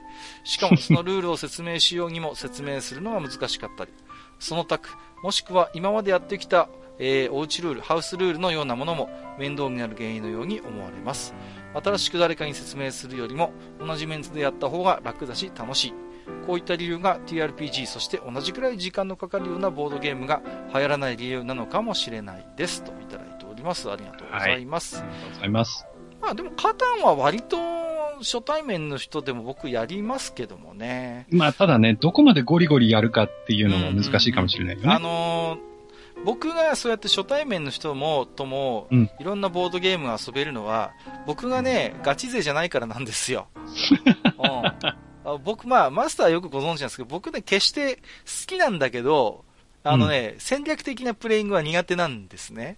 はい、はい、うん。で、割と初心者みたいな、何何回もやってるゲームでも、初心者に僕、コロッと負けたりするんで、はいはい、だ僕だからそういう意味で言うとね、もう、あの、なんていうのかな、そあまあ、ルールとかはまあ説明しながら遊んだりするんですけど、うん。うん、あのー、割とそれでもコロッと負けたりするんでね。そういう意味では、はい、向こうからしてみればそんなに敷居の高い相手ではないかなという自覚はあるんですよね。うん、もうガチ勢はね、もう、カタンとかだと残りの資源カードの数とか暗記してたりとかね。うん、うん。あるいはあの、カルカソンヌでも全部のマップチップが頭の中に入ってて、あとね、うん、ど、どれぐらいあのマップチップがあるかみたいなことがもう頭の中に入ってる人っているわけですよ。こう、ね、そういう大会とか出る人たちとかだと。そうするとね、なかなかね、あの、一緒に遊んで、ね、うん、あの、最初からこう、お互いにうまく楽しく遊べるかっていうと、なかなかそれは大変かなという気もしますけれどもね。うん、うん、うんうんまあ、その辺は、なんて言うんでしょうね。その遊び方なんだと思いますよ。はい。だから、その、本当にね、なんかその、トーナメントとか選手権みたいなね。うん。その、勝つことが目的でやるのか。はいはい。その、それとも多人数で、とりあえずワイワイ楽しくね、そのゲームを、その、遊ぼうっていうことでやるのかによって、うん、当然その、やり方って違うと思うんですよ。そうですね。だから、敵を例えば完膚までに叩きのめすのか、うんうんうん、ね、そこまでしないのか、うんうんはたまたその煽りを入れていくのか、うん、ね、その辺っていうのはやっぱ変わるわけじゃないですか。そうですね。うん。だ僕もその、ボードゲームの楽しさの段階って、まあ大きく分けると2段階あると思ってて、うん、はい。まあ一つ目の段階として、その、みんなで楽しく和気あいあいとやれるっていう、うん、まあ一つ楽しさがあると思うんですよね。うん、今のそのボードゲームのブームとか楽しさって多分大半がこっちだと思うんですよ。で、もう一つ、その、まあ、あえて上のフェーズって言いますけど、お互いにもう知略、知望の限りを尽くして、もうガチンコでもうやり合った上で勝敗が決するっていう、そういう中での楽しさっていうのはやっぱりあるんですよね、確実に。うん、そうですね、そうそうそうそう。で、まあ、どっちも本当にボードゲームの楽しさの本質をついているとは思うんだけれども、はい、まあ、うん、中にはね、そういうガチ勢って言われる人たちの中で、そういう、なんていうのかな、もう片方の一段、まあ、あえて低い楽しさみたいなものを結構軽視するような物言いをしたりとか、うん、うん、やっぱそういう空気を出すような人がいるのは事実なんでね。うん、うん、だから、ある種本当にそのゲームが好きで、そういうガチンコの地望知略の限りを尽くして遊びたいっていう人が、ある種そういう誰でもウェルカム楽しくやろう、和気あいあいみたいなものに対してちょっとこう、うん、イラッとする部分っていうのがたまに見えたりする。うん、私もそういうボードゲームの会とか行くんでね、それとかやっぱチラチラ見えるんで、まあその辺まだまだ課題はあるのかなとは思うんですよね。その辺案外ね、あの、格闘ゲームなんかともね、うん、その、似た部分あるかもしれませんよ。ああ、確かにね。うん。うんうんうんだそう、だから、敷居のなんていうのかな、低さっていうか、その間口の広さものを、広さみたいなものを確保しつつ、ただまあ、とことん突き詰めていけば、そこにもそのコミュニティがちゃんとあって、そういう腕を競い合うようなね、楽しさっていうのかな？うんうん。まあ、その、両面がやっぱり、その、ゲームの楽しさなんでしょうから、うん、そだから、自分がどっちの方向で楽しみたいか、まあね、人により、あるいはゲームにより変わってくるんでしょうけれども、はい。まあ、ただその、ね、いろんなアプローチの方法があるっていう、そこのやっぱ寛容さだけは持ってなきゃいけないのかなとは思いますけれどもね。うん、うん、うんうんえー、ということで、猫とニャニャゴさん、ありがとうございました。はい、ありがとうございました。はい、ということで本日もね、Gmail と、あと Twitter の方の抜粋してね、ご紹介をさせていただきました。以上、お便り紹介のコーナーでした。はい、ありがとうございました。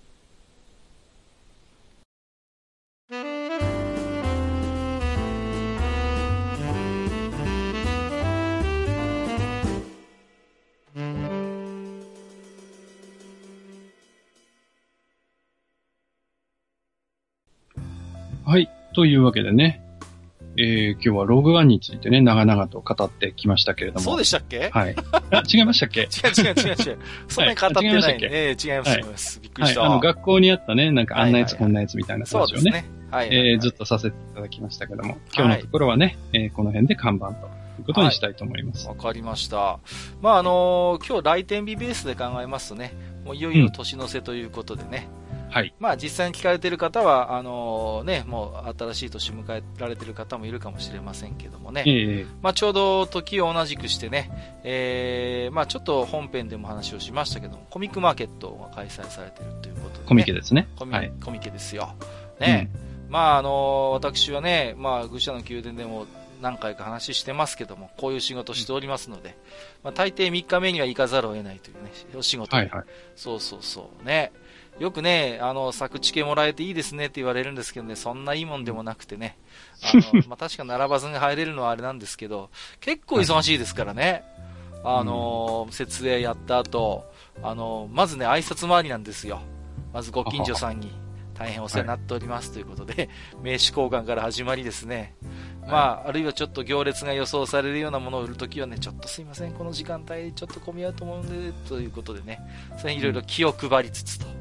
うん。うん。あるいはね、まあ、あのー、企業ブースなんかだと、そういうご挨拶用の、なんか見本紙みたいなの少し持ってってね、見本紙、見本ソフト、はい、そういうのね、交換し合ったりなんてこともあったりするんですけどなるほど。何かと、まあ、作法があったりするんですが、まああのね、そんなこんなで、えー、まあ、ただなかなかね、コミケね、行かない方とか、あまり、あのー、詳しくない方ですと、まあ、うん、なんて、いわゆるそのね、漫画系の同人誌であるとかね、まあ、あのー、ね、二次創作系とか、あるいはね、うん、何ですか、そういうボーイズラブとかね、そういうイメージってなかなかあの強いんじゃないかなと思うんですけども。そうですね。まあね、うん、でも実際行ってみるとね、いわゆるあの知的好奇心を満たしてくれるね、あの草の根研究系みたいなのがね、もう本当に面白い世界があるんですよ、これは。そうですね。なんかツイッターにも話題が出てましたね。うん、はいはいはいはい、そうですね。うん。何ですか？えー、マーガリン、舐め比べとか。なんか出てましたね。出てましたね。読んでみたいですよね。いや面白そうですよ。いや、ね、あの、表紙にさ、なんかね、決してマーガリンはバターの代替品ではないのだ、みたいな、熱い思いがね、本当？みたいな感じで。まあ、本当ね、そういう、なんていうんですか、狭くてね、深いような、そういうやっぱり、非漫画、非アニメ系の、やっぱり同人誌っていうのはね、本当に面白いのがいっぱいあるんですよね。うんうんうん、なんか、個人研究の集大成みたいなね。うん。ちょっとだけ僕思うんですけど、はい、結構ね、本当にクオリティが高いやつだと、あのー、一昔前だったら大学の研究論文系のね、そういう同人誌も結構ちらほら散見されるんですよね。うん、うん、なんか、これヨガヨだったら、これ研究してる人、どっかの大学に職を得てね、本当に生涯の研究としてやっていけるんじゃないかみたいな人も中にはいるんですよ。うん、うん、だけど、まあ、そういうね、あえてもちろん同人誌で出してるっていうところももちろんあるでしょうし、一概には言えないんだけれども、はい、昔ほどね、そういう、なんていうのかな、大学の方にユニークな研究を許容する余裕って、もしかしたらちょっとずつ狭まってんじゃないかなっていう、うん、まあ、そういう考えすぎかもしれないけど、はい、そういうところも感じるんですよね。うんうんうん。なんか、ですから、まあ、本当にそういうコミケという場でね、そういう豊穣な同人誌のディープで面白い世界があるのは、それはそれで楽しみたいと思うんですけども、まあ、一方で本当にこれ、突き詰めていけば、公共の福祉に貢献できるんじゃないかとか、そういうレベルのものもあったりするわけで、うん、そういうのをなんかね、あの大学とかで、うん、やれる余裕って今どこだけあるのかなっていうのをちょっと思ったりする時もあるんですよ。ふとね、はい、ふと思う時もある。まあ、ずっとコミケに語ってる、語ってるっていう方言か、参加してる人間としてはね、うんうんうん、そういうところも思う時あるんですよね。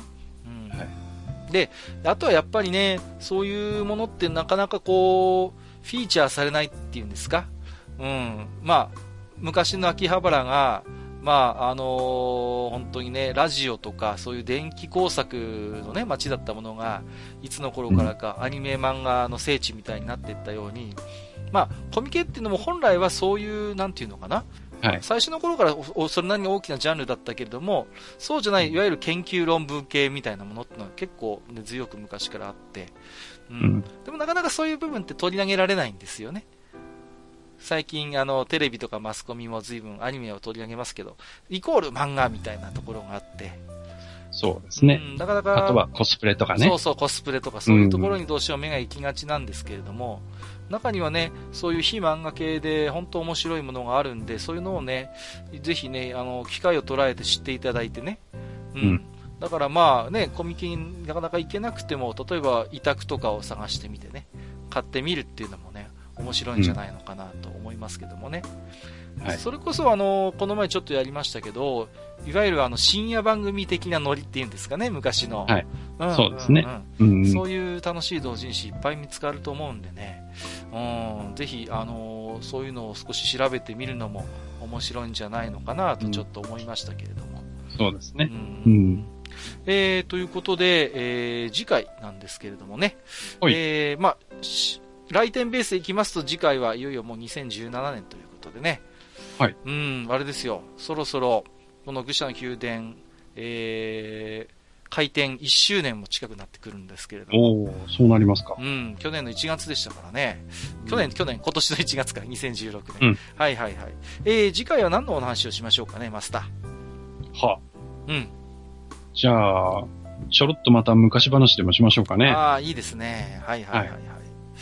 あのー、ちょくちょくね、マスターがいろんな折に触れ、あのー、いや、インターネットじゃなくてね、あのーうん、パソコン通信なんだよとか、草の根 BBS がね、はい、なんて話をちょくちょくするもんですから、はい、一回その辺の話をね、まとめてしようじゃないかと思ってるんですよ。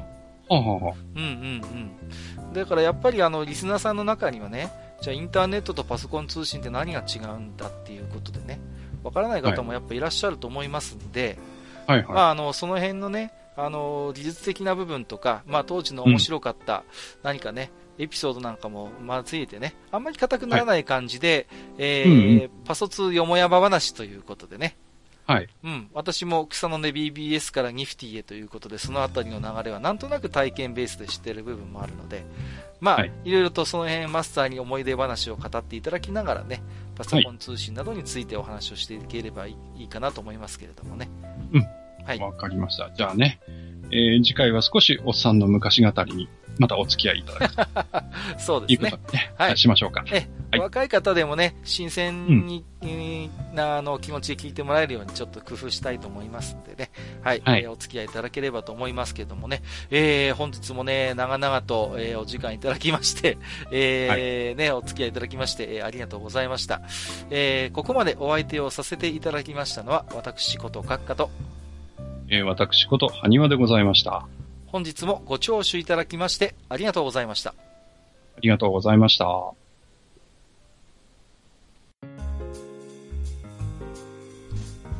おっさん二人でお送りしているトークラジオ、愚者の宮殿では、皆さんからの置き手紙を募集しております。置き手紙は、ブログのお便り投稿フォームのほか、番組メールアドレスからも受けしています。番組メールアドレスは、フールパレスアットマーク Gmail.com foolpalace アットマーク gmail.com となっております。また、番組公式ツイッターでは、番組更新のお知らせ、次回更新予定日をご案内しております。ブログのリンク、またはツイッター上で、愚者の宮殿を検索してフォローしていただければ幸いです。また、公式ツイッターへのリプライや、ハッシュタグ、愚者の宮殿をつけていただいたつぶやきも番組内でご紹介させていただく場合がございます。皆さんからの置き手紙お待ちしております。